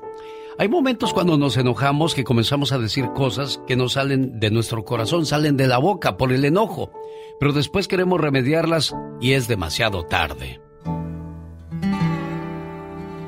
Un día, un maestro preguntó a sus alumnos lo siguiente. Jóvenes, ¿por qué las parejas se gritan cuando están enojadas? Los hombres pensaron por unos momentos. Porque perdemos la calma, dijo uno de ellos. Por eso gritamos. Pero ¿por qué gritar cuando la otra persona está a tu lado? preguntó el maestro. ¿Acaso no es posible hablarle en voz baja? ¿Por qué gritas a una persona cuando estás enojado? Los hombres dieron algunas otras respuestas, pero ninguna de ellas dejó satisfecho al maestro. Finalmente le explicó. Saben, cuando dos personas están enojadas, sus corazones se alejan mucho. Y para cubrir esa distancia, deben gritar, para poder escucharse. Y mientras más enojados estén, más fuerte tendrán que gritar para escucharse uno a otro, a través de esa gran distancia. Después el maestro preguntó, ¿Y qué sucede cuando dos personas se enamoran? Ellos no se gritan, sino que se hablan suavemente. ¿Saben por qué? Porque sus corazones están muy cerca. La distancia entre ellos es muy pequeña. Y cuando se enamoran aún más, ¿saben qué sucede? No hablan, solo se susurran y se acercan más en su amor. Y finalmente, no necesitan ni siquiera susurrar, solo se miran. Y eso es todo. El maestro concluyó la plática de la siguiente manera. Cuando discutan no dejen que sus corazones se alejen. No digan palabras que los distancien más. Llegará un día en que la distancia sea tan grande que no encontrarán más el camino de regreso. Échale música, maestro, para poder platicar con ellos, por favor, eso. Muchas gracias. Tengo como 300 ingenieros y de los 300 no se hace uno. No es cierto, estoy solo aquí. ¿Cómo estás, mujer? Buenos días. Buenos días, es un placer escucharlo. ¿Cómo te llamas, amor? Sandra. Sandra, cuando uno elige casarse, no sabe en la que se mete, ¿verdad? Exacto. Va a haber, va a haber muchas diferencias, muchos sinsabores. Pero si te casaste con alguien es porque sentías quizás un poco o un mucho de amor, pero había amor. Y ahí hay, hay, que hacer labor los dos, no solamente el hombre, porque siempre le como mujeres le dejan la responsabilidad al hombre, que es el que tiene que mantener viva la llama del amor. No, Casados, quiere decir que los dos se casaron.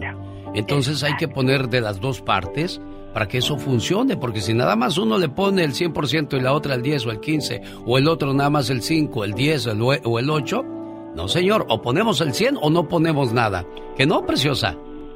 Correcto, ¿Cuál- correcto. ¿Cuál es el principal problema que tienen ustedes como pareja, oye?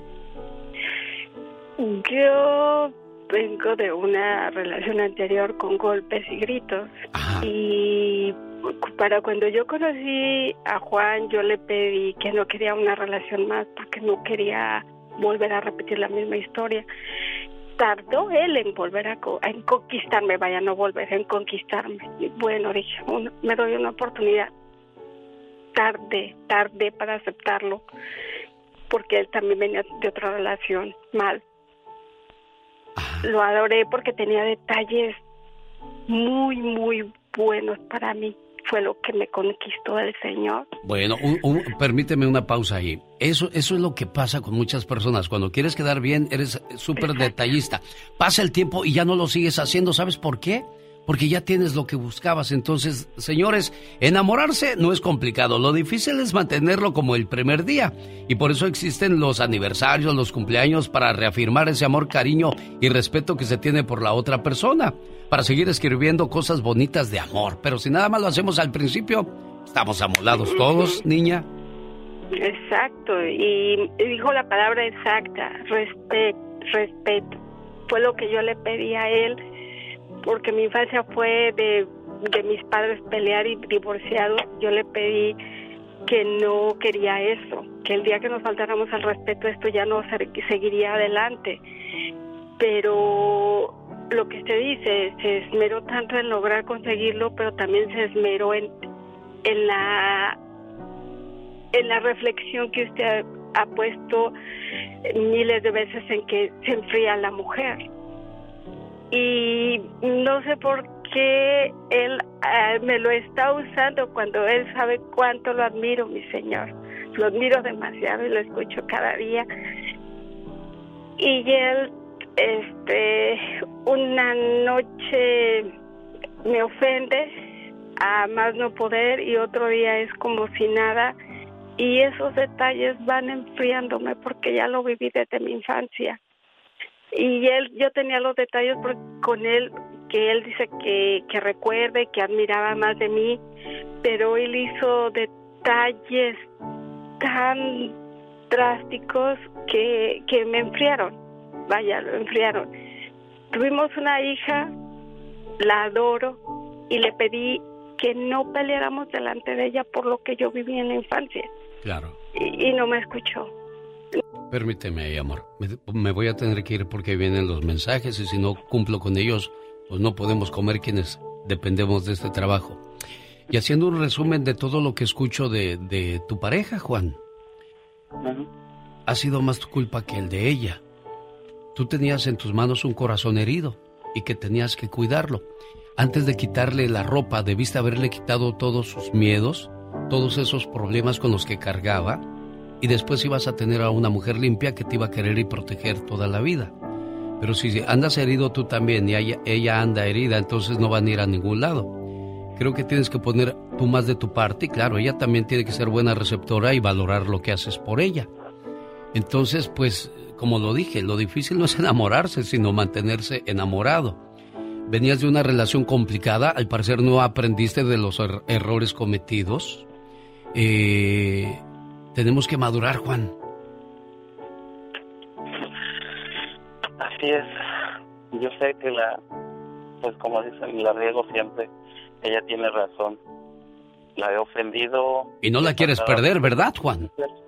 Por eso es que te insistí, te insistí hasta lograr esto, porque que ella sepa que no importa lo mal que yo haga, pero tanto ella como mi hija son lo más importante en mi vida.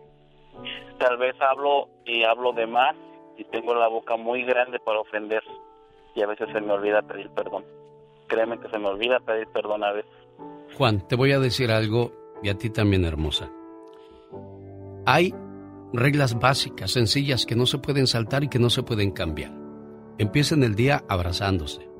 Vivan cada día como si fuera el último. Envíense en flores sin razón alguna, chocolatitos, respétense el uno al otro. Nunca se acuesten enojados. Pongan a su pareja primero en sus oraciones y dense siempre el beso de las buenas noches. Quienes nos casamos nunca nos hablaron de esto y quizás nunca aprendimos, por eso perdimos a esa persona tan especial en nuestra vida. Pero si vamos buscando una nueva aventura, una nueva historia, aprendamos de los errores cometidos. Yo soy su amigo de las mañanas, el que la acompaña siempre. Yo soy Alex, el genio Lucas.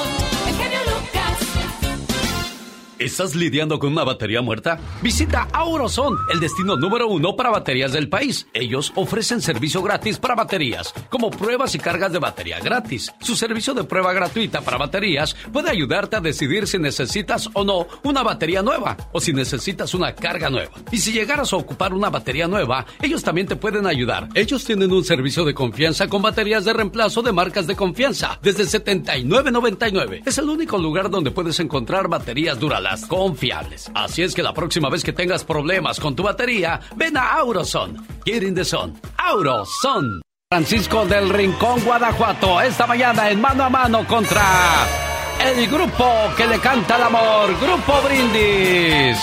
Vamos a ver por quién vota nuestro auditorio. ¿Qué tal? Buenos días. Tengo a María. ¿De dónde llamas, María? Yo soy María del Riverdale. ¿Y tú por quién que por caminante, pero Por- me gustaría también hablar con usted. Claro, María, quédate en la línea. Caminantes le están ganando 1 por 0 al grupo que le canta el amor. Grupo Brindis.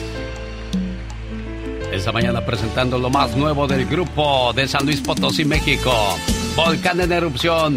Voy con Perla Ruiz. Perla, ¿por quién votas? ¿Por Brindis o Caminantes? Por brindis. Por Brindis. Empatamos la situación, señoras y señores. Vamos ahora con Silvano. Hola, Silvano, ¿por quién votas? ¿Por los caminantes? Por los caminantes, señoras y señores, le ganaron los caminantes al grupo que le canta el amor, Grupo Brindis. Oye, Mauro, ¿qué se siente cuando pierdes, Mauro?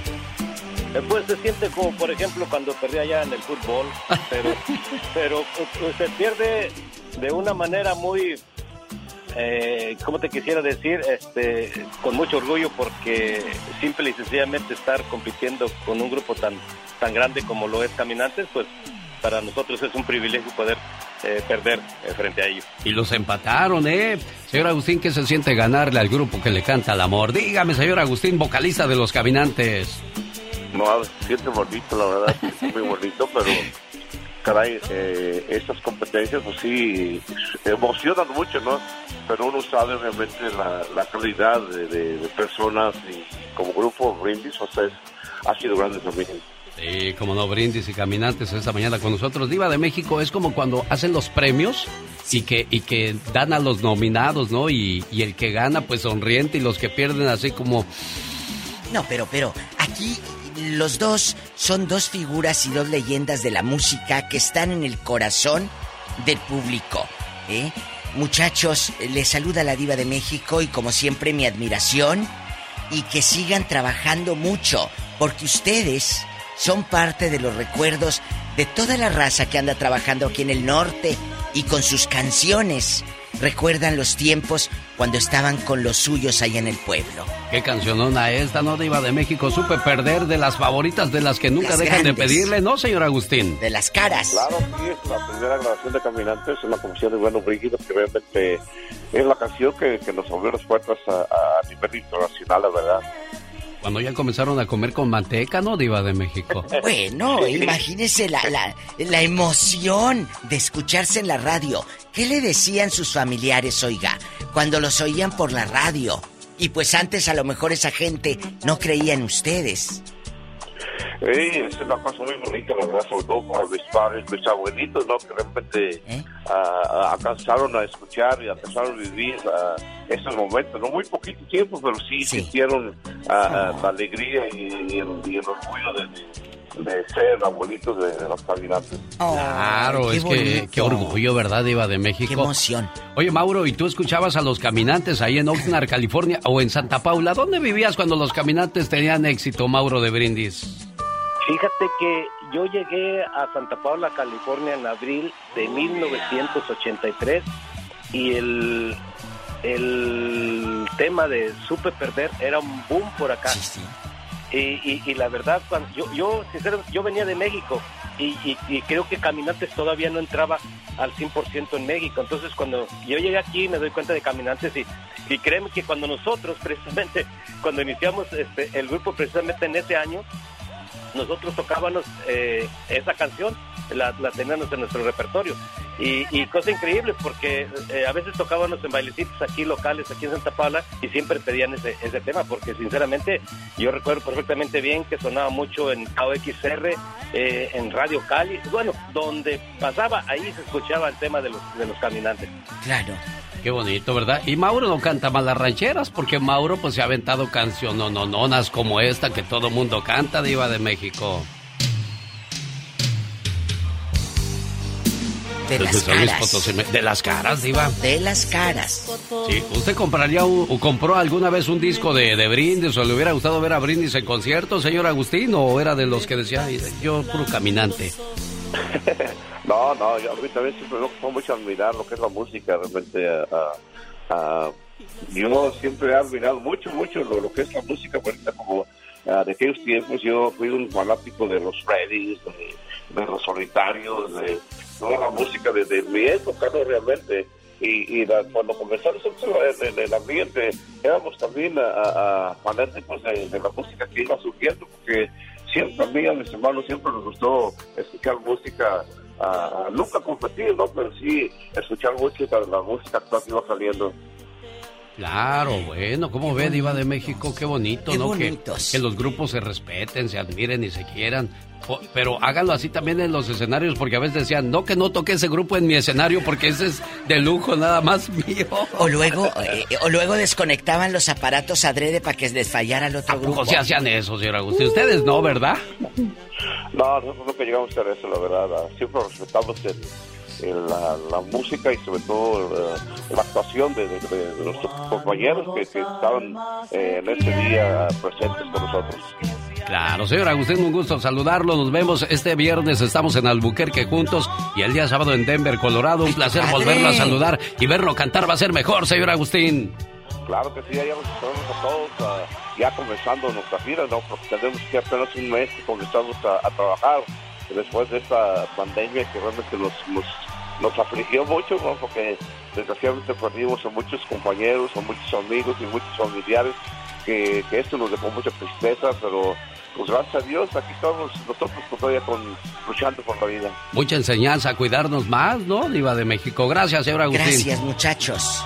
Y aquí está Mauro del grupo Brindis, a quien despedimos en estos momentos de la plática, pero lo vemos ya preparándose con su guitarra mágica para este viernes y sábado, Diva. Me emociona, pues, eh, ¿qué le digo? Que les vaya muy bien, como siempre les ha ido espectacular y que la gente que los vaya a ver dejen esa, ese momento eh, eh, de buenos recuerdos en el corazón, muchachos. El grupo favorito de Pola, su Es- muchacha. sí, mi, mi muchacha. Sí sabías eso, canta. Mauro, ¿verdad? Ella No, canta. hasta ahorita me estoy enterando. Sí, es fan de ustedes. Es es un- fan, es se la pasa. Escuche y escucha brindis. Ah, sí, se las canta y ¿Cómo todo se llama eso. la que canta? La Ah, de- la de Amor Prohibido. Vamos a escuchar a. Pola cantando una canción del grupo que le canta al amor. No te vayas, Mauro, para despedirnos como se debe y como se tiene que. Ella es Polita y canta así. Canta Polis. Había una vez una pareja Échale, muchacha. que se amaban sinceramente. Desgraciadamente de- pertenecía a otra mujer. Pero sí se adoraban. Se sabe Dios hasta dónde pecaban. Échale, Polita. Dale, canta, te está oyendo el de brindis. ¿Quién quita y te lleva de corista? Dale. Era el amor El efecto. que le importaba. Venga. Hoy, hoy, hoy, hoy, hoy. Hoy. Este niño. Potencia mortal. Así no dice la potencia mortal. En este momento. Yo le diría la verdad. Ya, ya, Polita, ya, ya, gracias. Muy amable, sí, poquito porque es ¿Y ahí bendito tanto ya. Pola? Por lo- Gracias. Gracias, Alex, y bueno, el Club Río, y lo mismo, Eclipse y Ben Senka, que ustedes conocen. No me oigo. Gracias, Mauro. Bueno. Eh, amigos, temprano lo vieron en intensiva. Que eh, salga adelante. Está en terapia cerebral. eh, y bueno, vamos. El ya basta el día de hoy, el ya basta porque vamos a... De oro, ¿cómo estás? Pues, no, Cuéntanos. eh, estaba, ya nos colgó, Diva de Ay, México. está loca. Ahorita, ahorita te enlazas al rato. Sí, Oye, hoy vamos a hablar de, de un grupo de, de personas que intentaron cruzar Estados Unidos y el coyote que los traía, Leobardo Soto Toledo, de, eh, recibió una condena de 45 meses en prisión por guiar a los migrantes a Estados Unidos por el drenaje en enero del 2021, este año. Su hermano falleció ahogado debido a una tormenta que ocurrió en la zona. ¿Cómo cruzó usted? ¿Cuánto pagó? ¿Qué riesgos corrió? De eso vamos a hablar. El coyote, antes con muy poquito podías cruzar. Claro. Hoy, no, hombre, hoy hasta más de 20 mil te Es, cobran. es increíble, Diva de México. Hay gente que, me ha hablado.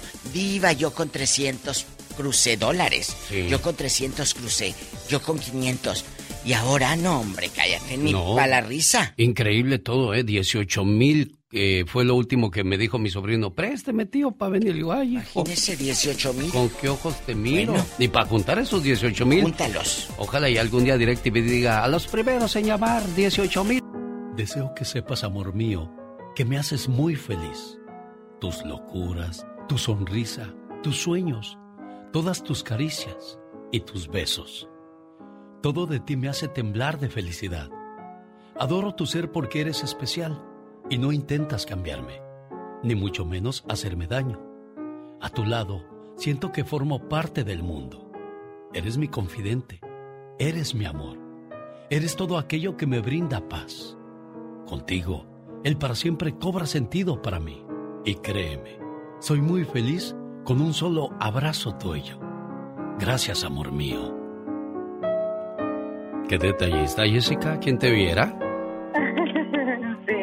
¿Cómo te dice de cariño Alejandro? ¿Mande? ¿Cómo te dice de cariño Alejandro? ¿Cómo me dice? Ujú. Mi chaparrita, Andele, ¿y tú cómo le dices a él? mi amore. Ay, mira, mi amor. ¿Cómo está Alejandro Núñez, el amore de esta preciosa mujer chaparrita? Muy bien, gracias, genio. Gracias por, por mandarnos a saludar. Gracias, mi amor, por este detalle. No me lo esperaba. Muchas gracias. Pues ya Sabes sabes. que te amo, mi vida, y eres lo más, lo, lo que Dios me mandó para mí. Y si lo sabe Dios, pues que lo sepa el mundo, ¿verdad, niños? Felicidades, Alejandro, complacida con tu llamada, preciosa Jessica. Javier de Santa... ¿De dónde llamas, Javier? Que no vi- veo bien aquí. ¿Javier qué? Javier de la Fuente Ramírez, ¿De Santa dónde? de Santana. ¿Qué pasó, amigo? ¿En qué le puedo ayudar? No, nomás soy el autor de Memorias de una Finanzas de Autor. Ah, el que dijo, aprendan. Así, ¿verdad? Ándale, sí. Ya, ya me acordé Eh, de usted. cierto, ya no lo he oído, pero... Es que me, para- me vetaron porque dijeron, no puede decir eso ese se- señor. Yo dije, pues, ¿cómo no? Si le sale de su corazón, ni modo que yo lo amarre. No, no, pero la diva dice, ah, te dije, y perdona que sea tan... tan A ver, a ver, vamos a escucharlo mejor. Dicen que el genio Lucas no se debería escuchar en México. Ese no es. Desde que yo fui para allá, este, escuché la Es radio. la señora de León. Guanajuato. A ver si esta la sale. Si no, ya no. Con el genio Lucas siempre estamos de buen humor. Bueno, José. Ah, Ese es el señor que se queja de Lion King. No quiero que estén, anunciando Porque esas pastillas de tuvo demasiado poder, dice, oiga. ¿Por Mi qué? esposa me dejó. Me dijo que me buscara una jovencita. Esta noticia es muy grave. Matrimonios se destruyen porque él no cumple. Le digo, ahí está una sola cápsula, le da poder por 24 horas y se llama ahora mismo al 1-800-470-0084. En la compra de un frasco de 30 cápsulas se lleva el segundo gratis y gratis también el Super Vigor para que se sienta mejor. Y por si fuera poco, hoy se puede llevar un cuarto frasco gratis. Escoja entre el multivitamínico o el Inmunoplus. 1-800-470-0084. Esta promoción es válida para las primeras personas en llamar al 1-800-470-0084. Imagínense, paga un frasco y se lleva tres frascos gratis para que siempre esté en óptimas condiciones de salud. Le digo el teléfono, agarre su teléfono y llame. 1-800-470-0084 es Lion King. El genio Lucas. El show. Buenos días, genio Lucas. Me llamo Magdalena. Quiero decirle que por favor le ponga un mensaje a, a mi esposo José García. Desgraciadamente su hermanito ayer, después de estar batallando, murió. Parece ser que lo golpearon con algo en la cabeza y pues eso es a veces difícil de entender por qué las personas que queremos se tienen que ir de esta vida así. Eh, a veces lo escucho lleno de odio, lleno de coraje y no es para menos porque pues le quitaron a, a su hermanito. Y lo que yo decía Magdalena, no se vale que uno se tenga que ir de esta vida así. Uno se quiere morir de viejo, no de, de un accidente o de este tipo de cosas. Solamente quiero decirle a José García, yo su esposa Magdalena, que, que estoy con él, quisiera tener esa medicina mágica que le quite tanta tristeza de su corazón, pero que tenga fe de que su hermano ya está descansando en paz y que nunca dude de lo mucho que lo quiero. A los que se fueron demasiado pronto, a los que nos dejaron sin querer marcharse, a los que ya no sabemos si lo que queremos es abrazarlos o que nos abracen, a los que tuvimos que decir adiós sin querer, a los que nos dejaron huella, momentos y recuerdos inolvidables, a los que nos hacen soltar una lágrima al pasar por ese lugar especial donde estuvimos juntos y decirles, aunque sea por última vez, te quiero. La muerte nunca se supera, tan solo se acepta. No en vano dicen que en esta vida todo tiene solución, menos la muerte.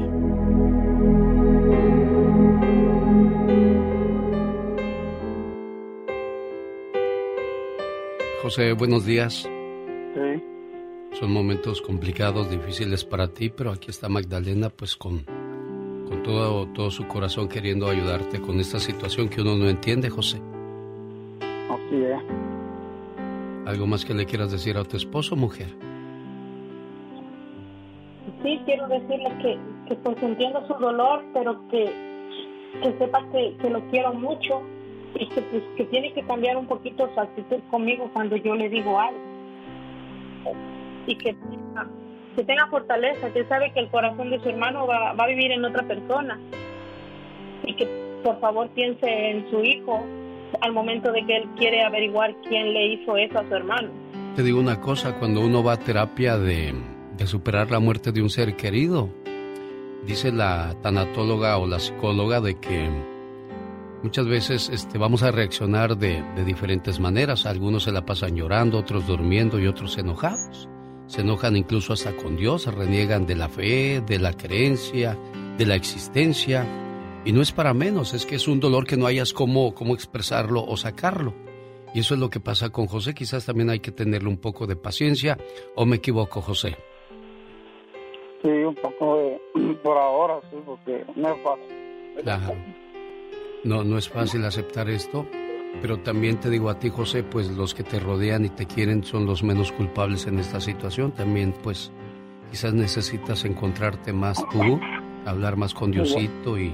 Yo lo sé. Ok, pero las personas que te quieren como tu niño, Magdalena, están ahí para ti. Son tus amigos, no tus enemigos, ¿eh? Sí. Cuídate mucho, buen amigo. Ok, gracias. Hasta luego. Complacida, Magdalena. Gracias, genio.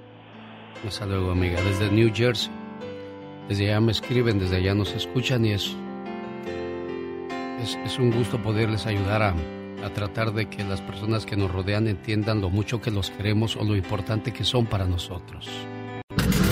Jaime Piña, Una leyenda en radio presenta. ¡Y ándale! Lo más macabro en radio. Y ándale, señor Jaime Piña, porque ahí vienen los Tigres del Norte que también quieren platicar conmigo acerca de su nueva canción que se llama ¿En dónde estabas cuando me moría? ¿En dónde? est-?" ¿Cómo está, señor Piña? Muy bien, vamos con ¡Y ándale! Pues sí, patrón, ¿con qué más?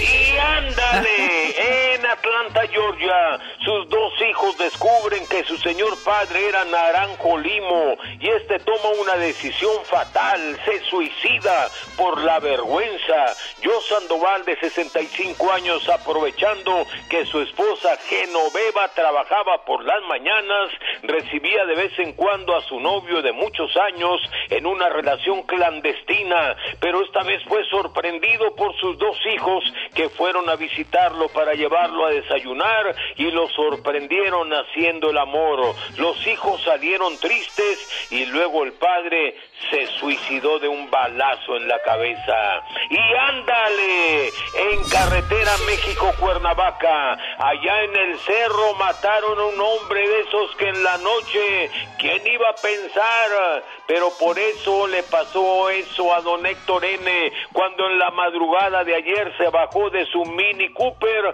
a orinar. En eso estaba y uf, uf, uf, inspirado cuando una camioneta pasó por su lado y lo arrolló. Héctor no se hizo para la orilla, sino por un lado del conductor y triste su calavera, porque después lo despedazaron otros conductores y todo por una orinada. Y ándale, en Pensilvania, dos mujeres lesbianas arrestadas asesinaron a dos niñas, una de seis y la otra de cuatro, y aunque usted lo dude, una de las criminales, su madre, Mayre Snyder, de 32, y su pareja, Echo Butler, de 28.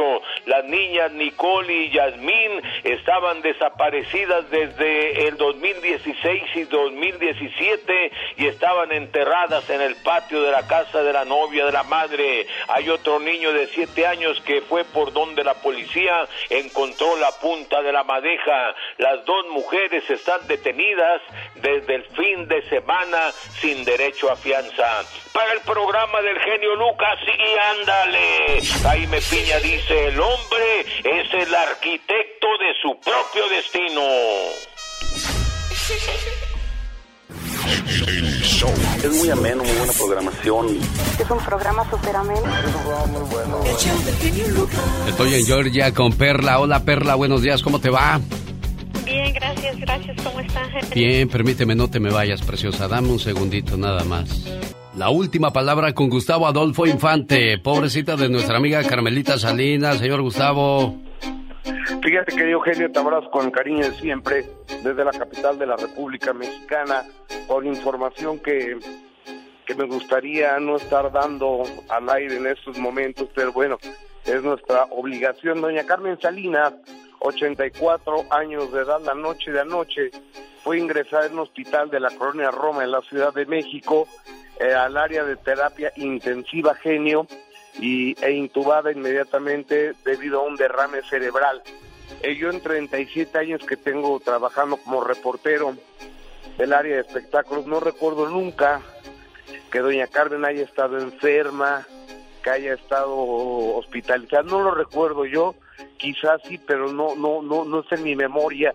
Y estamos muy, muy tristes porque doña Carmen Salinas definitivamente es un líder de opinión, es una mujer que está en el ADN de los mexicanos a través de sus múltiples películas, a través de su personaje La Corcholata, a través de su obra de teatro aventurera que hizo por más de 20 años en México, Centro, Sudamérica y la Unión Americana también, a través de sus eh, extraordinarias imitaciones, una mujer que pierde el amor de su vida, que era Pedrito Plasencia, su hijo, debido al cáncer, una mujer que muere su brazo derecho, el chato Sejudo, hace 10 años, el mismo día que muere su hijo, exactamente, los dos mueren el mismo día, con algunos años de, de diferencia. Una mujer que se ha sobrepuesto a todo eso el día de hoy y con un diagnóstico reservado y tirándole grave, está en terapia intensiva con un derrame cerebral y nos parece dolorosísimo y por supuesto que levantamos una oración y ponemos una veladora a la Virgen de Guadalupe, eh, Virgen a la que le rezó tanto doña Carmen Salinas Alex. Sí, es cierto, es lo que decías, nunca la habíamos escuchado eh, que sufriera de algún pues, de alguna cuestión difícil de salud, doña Carmelita, siempre muy amorosa y muy muy real, muy no es de esas personas que toman poses, sino muy real siempre, ¿no, Gustavo? Exacta, y, y- y cariñosa, generosa. Sí, cómo Por no. ejemplo, cuando Pepe Magaña estuvo en la cárcel, ¿sabes quién no dejaba de ir a verlo? Carmelita. Dos personas, Rafael Inclán y Carmen Salinas, nunca dejaron de ir a verlo. Y, y si Pepe Magaña tuvo una buena estancia en, eh, en el reclusorio norte, fue porque Carmen Salinas fue y habló con el, eh, director del penal. Carmen Salinas tiene un restaurancito que se llama La Casita de las Sopas, donde dan puras sopas.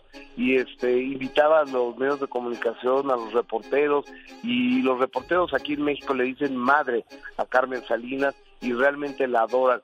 Si hay una mujer que tiene que ver con los medios de comunicación, con el medio, con el gremio artístico, con el gremio de la imitación es doña Carmen Salinas, que te acordarás de ese personaje maravilloso que hacía en las películas de sexy comedias de los 80, que era la corcholata porque estaba o pegada a la botella o tirada en el piso. Sí, como no. Y bueno, y a mí me tocó platicar con ella en varias, varias ocasiones cuando traía la hora aventurera. Octavio Caña, filtran mensajes que revelan la verdad sobre su persecución. ¿Qué hay con este caso, Gustavo? Fí- fí- Fíjate, genio, que, que hay una, una cantidad de imprecisiones eh, al respecto, porque ahora resulta que dicen que la policía no le disparó, que la policía no le impactó, que la policía no lo chocó. La policía no hizo nada y que ellos actuaron de acuerdo al protocolo que, que tenían que tenían que actuar según ellos. Eh, pero eh, casualmente a tres personas los eh, ¿Detuvieron? eh, los inhabilitan Ah, de sus actividades como policías. Si no tuvieron nada que ver los policías, ¿por qué los inhabilitan? Entonces que alguien me explique, ¿no? O sea, tuvieron o no tuvieron que ver. Y luego a una mujer que es la, la que dice que roba eh, el celular y una cadena de oro, eh, ya la mandaron a, a, hacer- a declarar y dicen que no estuvo ahí. Si no estuvo ahí, ¿para qué la mandan? ¿Para qué la mandan llamar a declarar? O sea, hay imprecisiones tras imprecisiones tras imprecisiones y esto me parece y huele muy feo, huele como corrupción. Bueno, pues ojalá y se aclaren las cosas, señoras y señores, desde la Ciudad de México. La última palabra con Gustavo. Adolfo Infante, buen amigo. Te abrazo, amigo, buenos días. ¿En dónde estaba? Dime la verdad, Lalo. ¿No lloraste cuando cantaste esta canción? Buenos días, buenos días, genio. Yo creo que, ah, pues la verdad, la verdad, sí casi lloraba, eh, casi lloraba. ¿En dónde estabas? Oye, ¿cómo le hacen para, para decir esta canción va para Jorge, esta canción va para Hernández, esta para Lalo, esta para Luis? Menos para Oscar, porque Oscar se me hace que ni en la tina del baño canta. Bueno, ah, de vez en cuando sí se avienta sus cancioncitas. No, no le ha tocado grabar una completa, pero de vez en cuando sí se avienta ahí con nosotros, que cuando estamos así como practicando, que estamos en algún lugar, ah, sí se anima a cantar, pero no, no, nunca le ha tocado grabar. Un día lo vamos a convencer. A ver si es cierto. Señoras y señores, un aplauso porque está usted escuchando a Eduardo Hernández, otra de las voces privilegiadas de los Tigres del Norte, creador de Golpes en el Corazón. Yo creo que esa es la más grandota que te ha tocado a ti, ¿no, Eduardo? Pues afortunadamente la gente nos ha hecho el favor de patrocinar esta canción que a golpes en el corazón que nos ha dado tantas, tantas satisfacciones. Pero primeramente quiero saludar a tu público, decirles buenos días, un placer estar aquí contigo platicando un ratito y saludarles a todos y decirles que eh, somos los Tigres del Norte y que queremos mucho a toda esta linda gente que te escucha en estos momentos. Y, y como mencionaba, sí, Golpes en el Corazón es una canción que, pues que afortunadamente en el tiempo que salió cuando la grabamos ya hace más de 20 años, ah, esta canción no salió a promoción, la gente la escogió a sola, fue una canción que se dio a conocer solita y afortunadamente pues ya ah, tenemos grandes compañeros que la han grabado, yo la, he gra- yo la grabé con Paulina Rubio, este tuvo mucha aceptación también, de hecho ganamos un Grammy y ah, últimamente la grabó Los Auténticos Decadentes, la grabaron un grupo argentino y también creo que también hay una versión en inglés que me acaban de mandar que la acaban de grabar en inglés también. Mira, qué bonito, qué orgullo y qué, qué privilegio. ¿Y en dónde estabas? ¿Quién la compuso? ¿Y por qué te la dan a ti, Eduardo? Ah, bueno, mira, la, la, en, en el grupo, en nosotros los Tigres, como que cada uno sabemos qué canción nos puede identificar. Entonces, cuando, cuando hacemos la, cuando estamos escogiendo canciones, este, pues ah, las escuchamos y nos metemos eh, sobre el tema y, ah, y decimos, ¿sabes qué? Esta me gusta a mí, ¿qué les parece? No, pues ah, si todos estamos de acuerdo, cada quien escoge su canción. Y así es como, como vamos haciendo cada tema, a quién le va, a quién le va a quedar el tema que cada, cada quien va a cantar, porque ya ves que mi compadre Jorge pues canta corridos, canta canciones ah, de política, de para nuestra raza, la- la- las canciones de migración, de, de migrantes.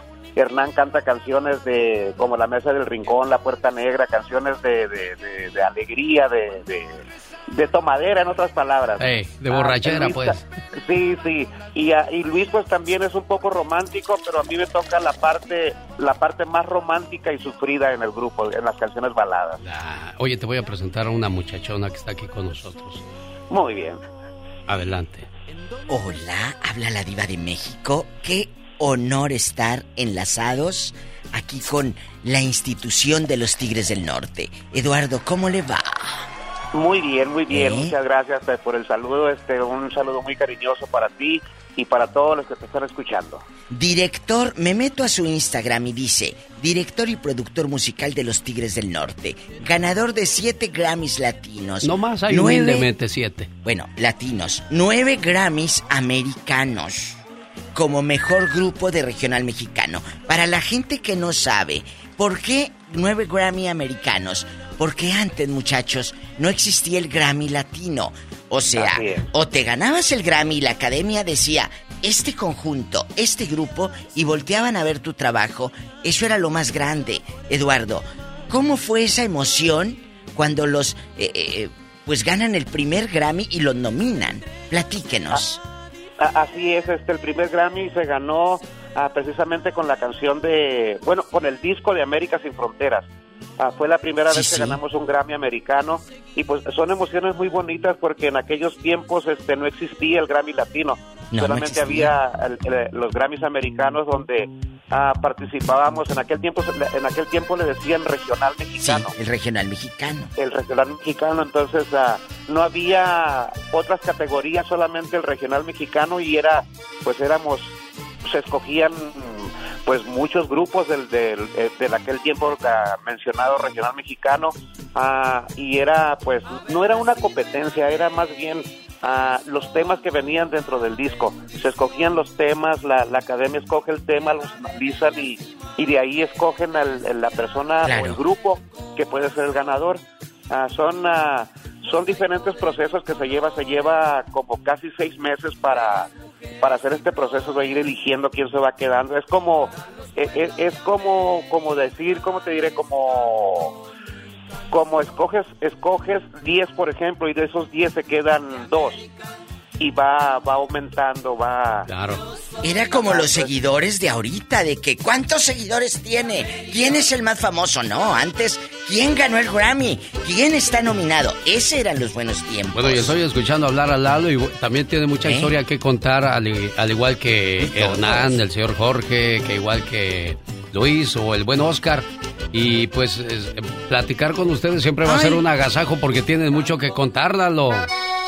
Así es, así es, tenemos una historia, pues el grupo en sí tiene una historia de más de 50 años No ya más. que, que han estado juntos mis hermanos, yo y Luis pues ya ingresamos después, yo ya tengo, ya voy para 36 años con mis hermanos.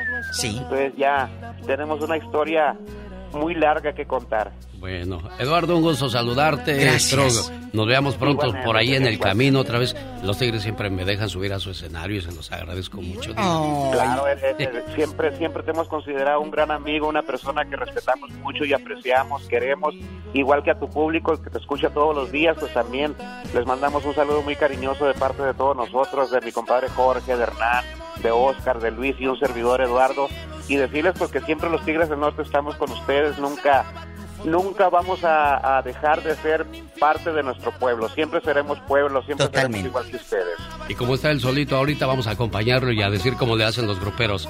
Señoras y señores, nosotros somos los Tigres del Norte. Adiós, Lalo. Gracias, Lalo, Gracias, querido. Chino, gracias. Un saludo muy cariñoso para todos. y aún corazón. ¿En dónde estaba? Los errores que cometemos los humanos se pagan con el ya basta. Solo con el genio Lucas. Qué cosas de la... ¿Qué pasó, Pola? Diva, yo quisiera tener una piñata en mi cumpleaños. Ah, bueno, en enero. Porque de chiquita nunca tuve nada. Pobrecita. Te vamos a comprar una en enero. Ay, gracias, Diva de México. Chicos, eh, eh, hoy en el Ya Basta es. Pues eh, más que un Ya Basta, es añorar, recordar y volver a, a contarles a nuestros nietos, a nuestros hijos, cómo cruzaste la frontera, cómo llegaste acá al norte, a qué ciudad llegaste, en qué año. ¿Cuánto te cobró el coyote en ese entonces? Seguramente tu papá te ha contado y tú dices, ay, ¿otra vez va a contar la historia? Sí, la voy a contar para que valores que lo que tú tienes es porque yo tuve los suficientes para cruzar la frontera. Que van a valorar, Diva de. Ya estos, muchos de estos chamacos ya ni hablan español y luego dicen, "Ah, excuse me. Pero es la culpa de American". ustedes. Exactamente. No es de ellos. Claro. Es de ustedes. Que no les, no les eh, inculcan el, el orgullo y la cultura y las raíces de donde vienen. Esta nota o este ya basta lo crea Leobardo Soto Toledo, que recibió condena de 45 meses en prisión por guiar a los inmigrantes a Estados Unidos por el drenaje en enero del 2021. Su hermano falleció ahogado debido a una tormenta que ocurrió en la zona. La pregunta hoy es, ¿cómo cruzó usted? ¿Cuánto pagó y cuánto se arriesgó Diva de México? Y si estas canciones como la de Los Felinos o Ricardo Arjona les hace llorar. En una vieja raíz que crucé en una vieja raíz. Pues sí, Diva, ya ve, cruzó en una vieja raíz. Los mismos buques cruzaron de, de ilegales en el país, ¿eh? ¿A poco? Sí. Hasta hicieron una canción, ¿no la ha oído? No. Es que usted puro Chopin, Mozart y esas cosas. ¿Qué canción hicieron? Sí, hay una. Déjeme la busco. Ah, bueno. Amigos, márquenos aquí al estudio. Es el 1-877-354-3646 si radica aquí en el norte, en Estados Unidos. Si vive en mi México lindo y querido, quiere contar historias del, del pariente, del hijo que está acá, es el 800-681-8177. Es Arjona. Escúchela. Empacó un par de camisas, un sombrero. Su vocación de aventurero, seis consejos, siete fotos, mil recuerdos. ¿Cuántas cosas no cargamos con nosotros? Pues sí. Empacó sus ganas de quedarse. Si yo quería quedarme, yo no me quería venir a Estados Unidos, Diva, porque no hay como la tierra de uno, donde uno tiene sus ilusiones, sus recuerdos, pero menos dinero. Dios con una mueca disfrazada de sonrisa. Y sin dinero, pues, Y le suplicó a ¿de su dónde? Dios ¿Cómo te miro? Ahora sí, muchachos, a ganar muchos dólares. ¿Hoy? Hoy. Marco. ¡Ahora! Cuando cantaba bonito, bueno, sigue cantando bonito, Ay, ahora Marco, canta sigue más bonito. cantando sí. bonito. ¿A poco nunca había escuchado esa canción, Diva de México? Sí, hasta cuenta la historia de cómo cruzó. Venga, Marco, te escuchamos. Arriba Ario de Rosales. De México habían salido, hasta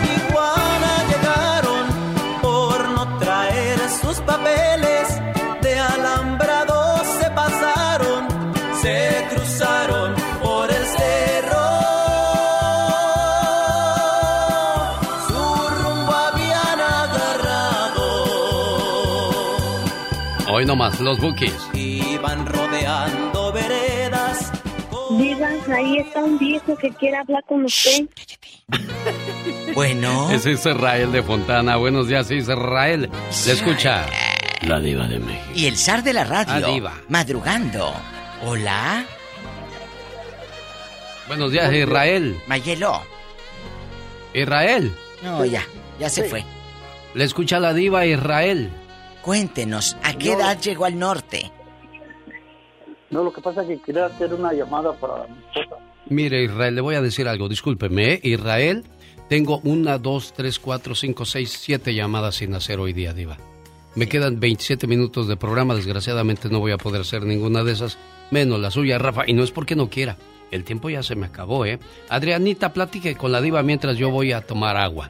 Ándele. Bueno, con Hola, popote. Diva, hola, Diva. Hola. Hola, buenos días. Buenos días. ¿De dónde es usted? ¿Dónde nació? Yo nací en el DF, Diva. ¿Y quién le dijo de allá de andar en el metro Popotla y en el Valderas y allá por el Sevilla? ¿Quién le dijo, vámonos a- al norte? ¿Y a qué parte llegaste? Mi mamá se vino en el, en el 76. Sí. Después, en el 79, nos trajo a todos sus hijos juntos. Y a los seis que éramos, ella juntó dinero para traernos a todos juntos. Mire. Nosotros, Diva, sufrimos mucho del México. Nos dejó con mi abuelita, con su mamá. Sí. Pero ella fue muy mala con nosotros. Por eso yo siempre digo que Dios la tenga de donde no se venga mi abuela. Claro, que Dios la tenga donde no se venga. Híjole. Sí, sí, sí. Es que no queremos a esa gente en este mundo, Diva. No, era bien lángara. ¿Y luego? Estuvimos 15 días pasamos por Mexicali, 15 días allá en Mexicali, yo tenía 12 años. Oh. Tres veces diva, tres veces nos agarró el mismo inmigrante, tres veces el mismo. No. Y le dijo a mi hermano, ¿otra vez ustedes? Y le dijo, ¿por qué no te regresas para tu casa? Mira cómo traes aquí a tus hermanitos, llévatelos. Y luego se me quedó viendo el migra a mí y le dijo a mi hermano, oye, ¿esta niña es tu hermana? Y dice, sí. Dice, pues tú estás re feo, esta niña parece de aquí, tiene ojos verdes, está muy bonita. Ay. Y yo bien asustada, eh, diva. Y luego le dice el migra a mi hermano, oye muchacho, te propongo un trato. ¿Qué? Regálame esta niña, dice, yo no tengo hijos con mi esposa y yo mismo te llevo hasta tu casa, dijo. Y mi hermano le dijo que sí estaba loco. Dice, no, ¿y qué le voy a, dice, ¿qué le voy a decir a mi mamá? Oiga, ¿qué le pasa? Dice, pues dices que se te perdió aquí, dice. ¡Ay, qué fácil! Y se regala así, viva. Yo bien asustada, viva. Yo 12 años, yo estaba chiquita. Ay, mi hija, ¿y luego qué Sí, sí. hicieron? Pues no, el, el migra, mi hermano le contestó con groserías al migra y el migra le pegó a mi hermano, le dio una, una golpiza Sí. y pues ya nos llevaron a la cárcel de migración y ahí estuvimos otra semana en el un hotel bien feo de mala muerte donde había pura prostitución, pues mi hermano agarró lo más barato. ¿Y luego? Y y diva, pues algo bien triste. Ya después pasamos por un río, eh, nomás éramos mi hermana y yo, como entre 30 hombres, diva, pero el señor que nos trajo el coyote fue muy bueno con nosotros, diva, muy bueno, nunca se me olvida y él nos cuidaba mucho a mi hermana y a mí. Imagínese la angustia de su mamá al saber que los detenían y los detenían. ¿Te has puesto a pensar la agonía de esa pobre mujer? Sí, diva, pero gracias a Dios aquí estamos después de 40 años. Ay, mi amor. Aquí Hay estamos. algo muy, muy, muy difícil que uno nunca supera esos Nunca, traumas de las pasadas nunca. Diva. Quienes tuvieron el privilegio de cruzar con visa no saben los riesgos, los miedos que te da caminar en el cerro. Cuando es tu primera vez, no sabes a dónde vas, no sabes qué ¿A va dónde pasar. vas a llegar? O sea, no sabes. Eh, Márquenos, llegó usted eh, solito, llegó con un amigo del pueblo, con una amiga. Un- mi admiración a esas mujeres que se la han rifado y han cruzado. A todos. Pero, pero una mujer, como dice esta niña, entre tantos hombres era tan difícil. Tenemos llamada Pola. Sí, tenemos por la 10.048.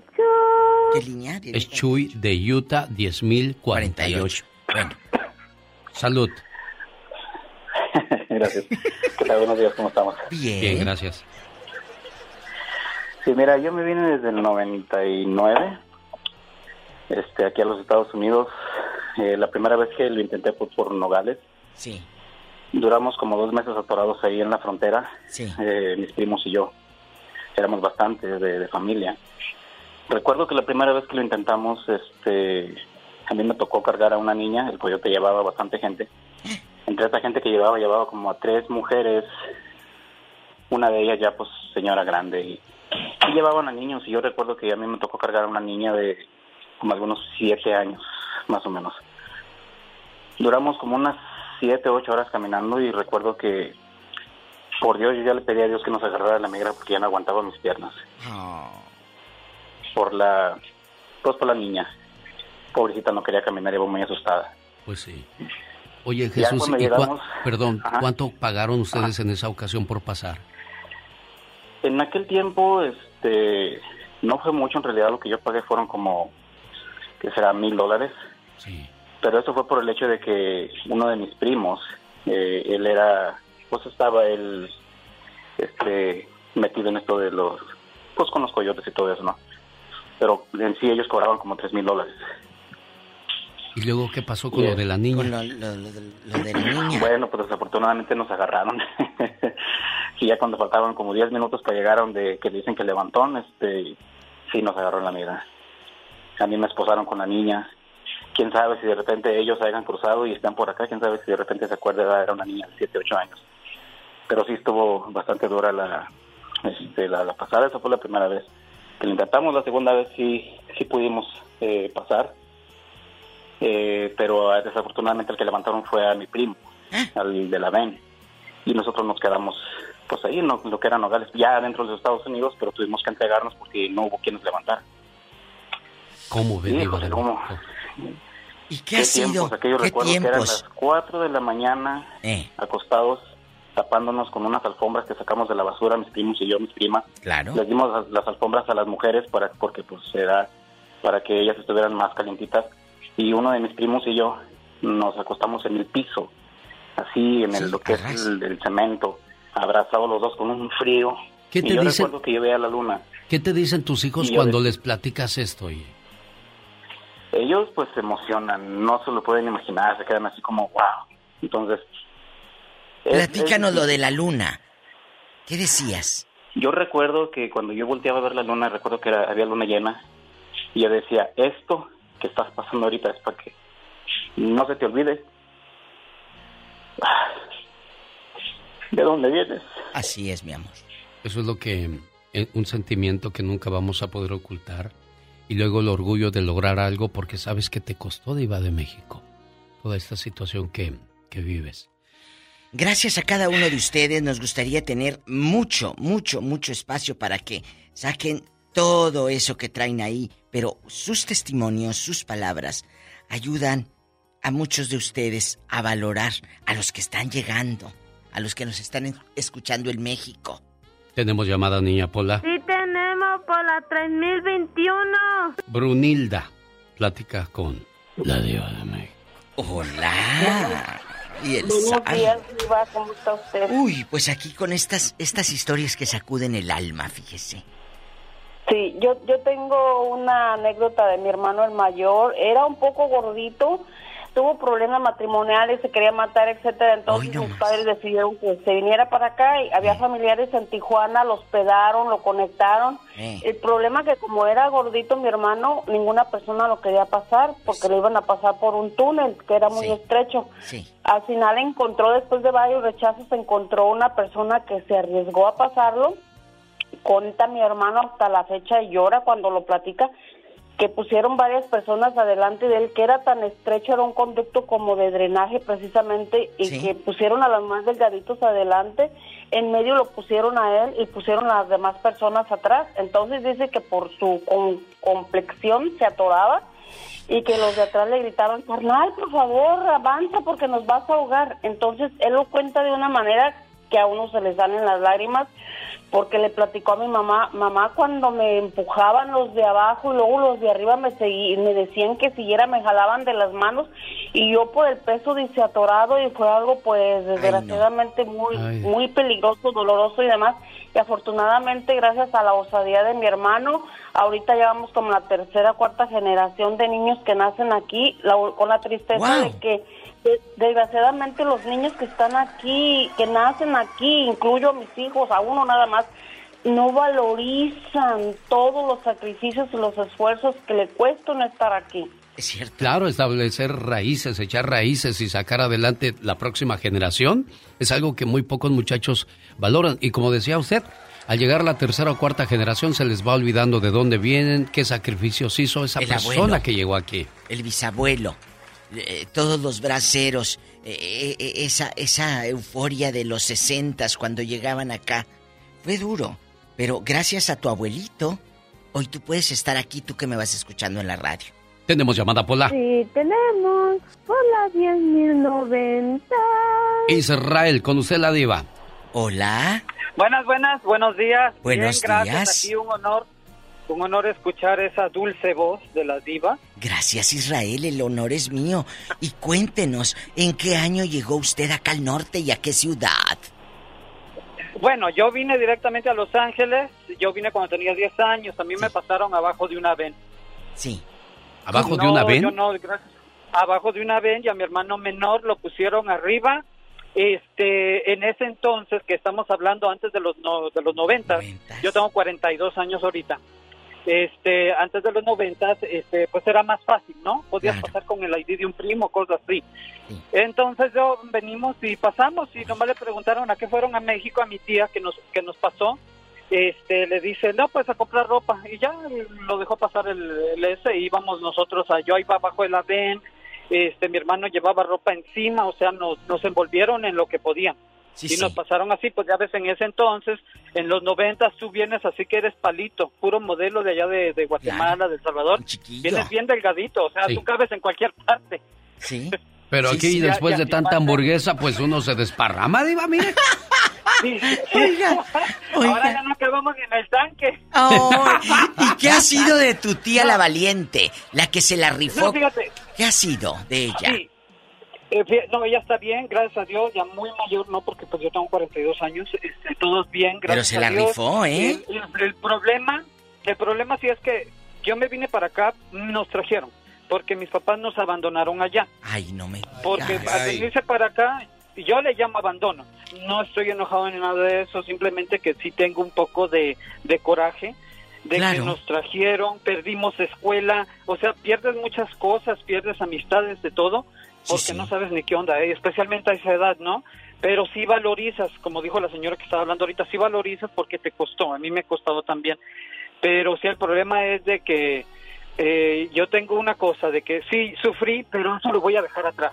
Yo ya no voy a estar recordando, Ay, "Ay, que sufrí, ya yo No, no, voy a no, ser la víctima. Enganchado en el pasado, qué horror. Está Sí, bien ah, que no, lo vivas. que vive así todavía, Y a No. los pobres hijos se los recargan, o sea, No. pero tú los trajiste para que no sufrieran eso. Claro. O sea, no, no puedes reclamar algo que tú querías dar. Claro, pero muchas veces no es hacerse la víctima ni reclamar. Lo que pasa es que cuando sufres algo, realmente es doloroso quitarlo de tu pasado, de tu mente. Vuelvo a lo mismo, quienes no pasaron por eso no saben prácticamente de lo que hablamos. Pero él y lo si Tú pasó. lo, y si tú lo estás olvidando, perfecto. Pero acabo de escuchar a dos personas llorar por sus recuerdos, tampoco podemos juzgarlos de esa manera. Oh, no, no, no. Pero él quiere que los hijos no, Claro, con claro, eso. no, tampoco le están reclamando a los hijos, les están recordando de dónde vienen y lo que tuvieron que pasar para que ellos tengan buenos carros, buena casa y buena ropa. Bueno, pero... Pero como, como dijo la diva también, todo empieza en la casa. El Totalmente. ejemplo que tú les das. Si ven a los papás peleando como gatos y esos, pues ¿qué van a valorizar? Si los abandonan todo el día para irse a trabajar dos trabajos porque quieren un mejor carro, pues ¿qué van a valorizar? Mejor estar en una minivan que en una SUV y, y darles un buen ejemplo y cómo se tratan el uno al otro los esposos, ¿no? Porque digo yo, bien, venimos a este país, ¿no? Pero si vamos a seguir viviendo como estábamos en el rancho, que tenemos un apartamentito y, y tienen seis hijos, no es eh, eh, no es eh, desenvolverse, no es este adaptarse a un estilo de vida. Mejor tener uno, darle todo lo mejor que puedes y Oh. educación, a tener seis y, y matar a este país del, del, del ¿cómo se llama? este? De que dan el child support y que dan el otro de, Sí. las, de las estampillas. Eh, una cosa es tener necesidad y otra cosa no es saber cómo vivir. Qué buena si venimos de este país es porque nos vamos a superar y vamos a hacerlo mejor y no vamos a, a o sea, digo yo, si vas a multiplicarte, no, si vas a tener seis hijos es porque a todos le puede dar lo mismo. Claro, sin duda alguna, Israel. Aquí hay algo muy importante y, y dijo algo bueno, ¿no? De que no puedes quedarte con la mente pobre de que ya llegué y ahí me la llevo con la ayuda del welfare y mi salarito bonito. No, hay que caminar hacia adelante. En noviembre, esforzarse por mejorar. Si te costó tanto trabajo cruzar, sácale provecho a eso. Mira. Pero si te vas a venir a emborrachar, a pegarle a la mujer, a, a hacer quedar mal a la raza, pues mejor quédate de A donde vienes. manejar todo borracho y andar haciendo desfiguros, no, pues así para qué. Oye, tanto que batallaste para llegar y venir a hacer circo acá tan lejos. Sin duda alguna, señoras y señores, hay mucha tela de dónde cortar en el próximo Ya Basta con la Diva de México. Y el genio Lucas.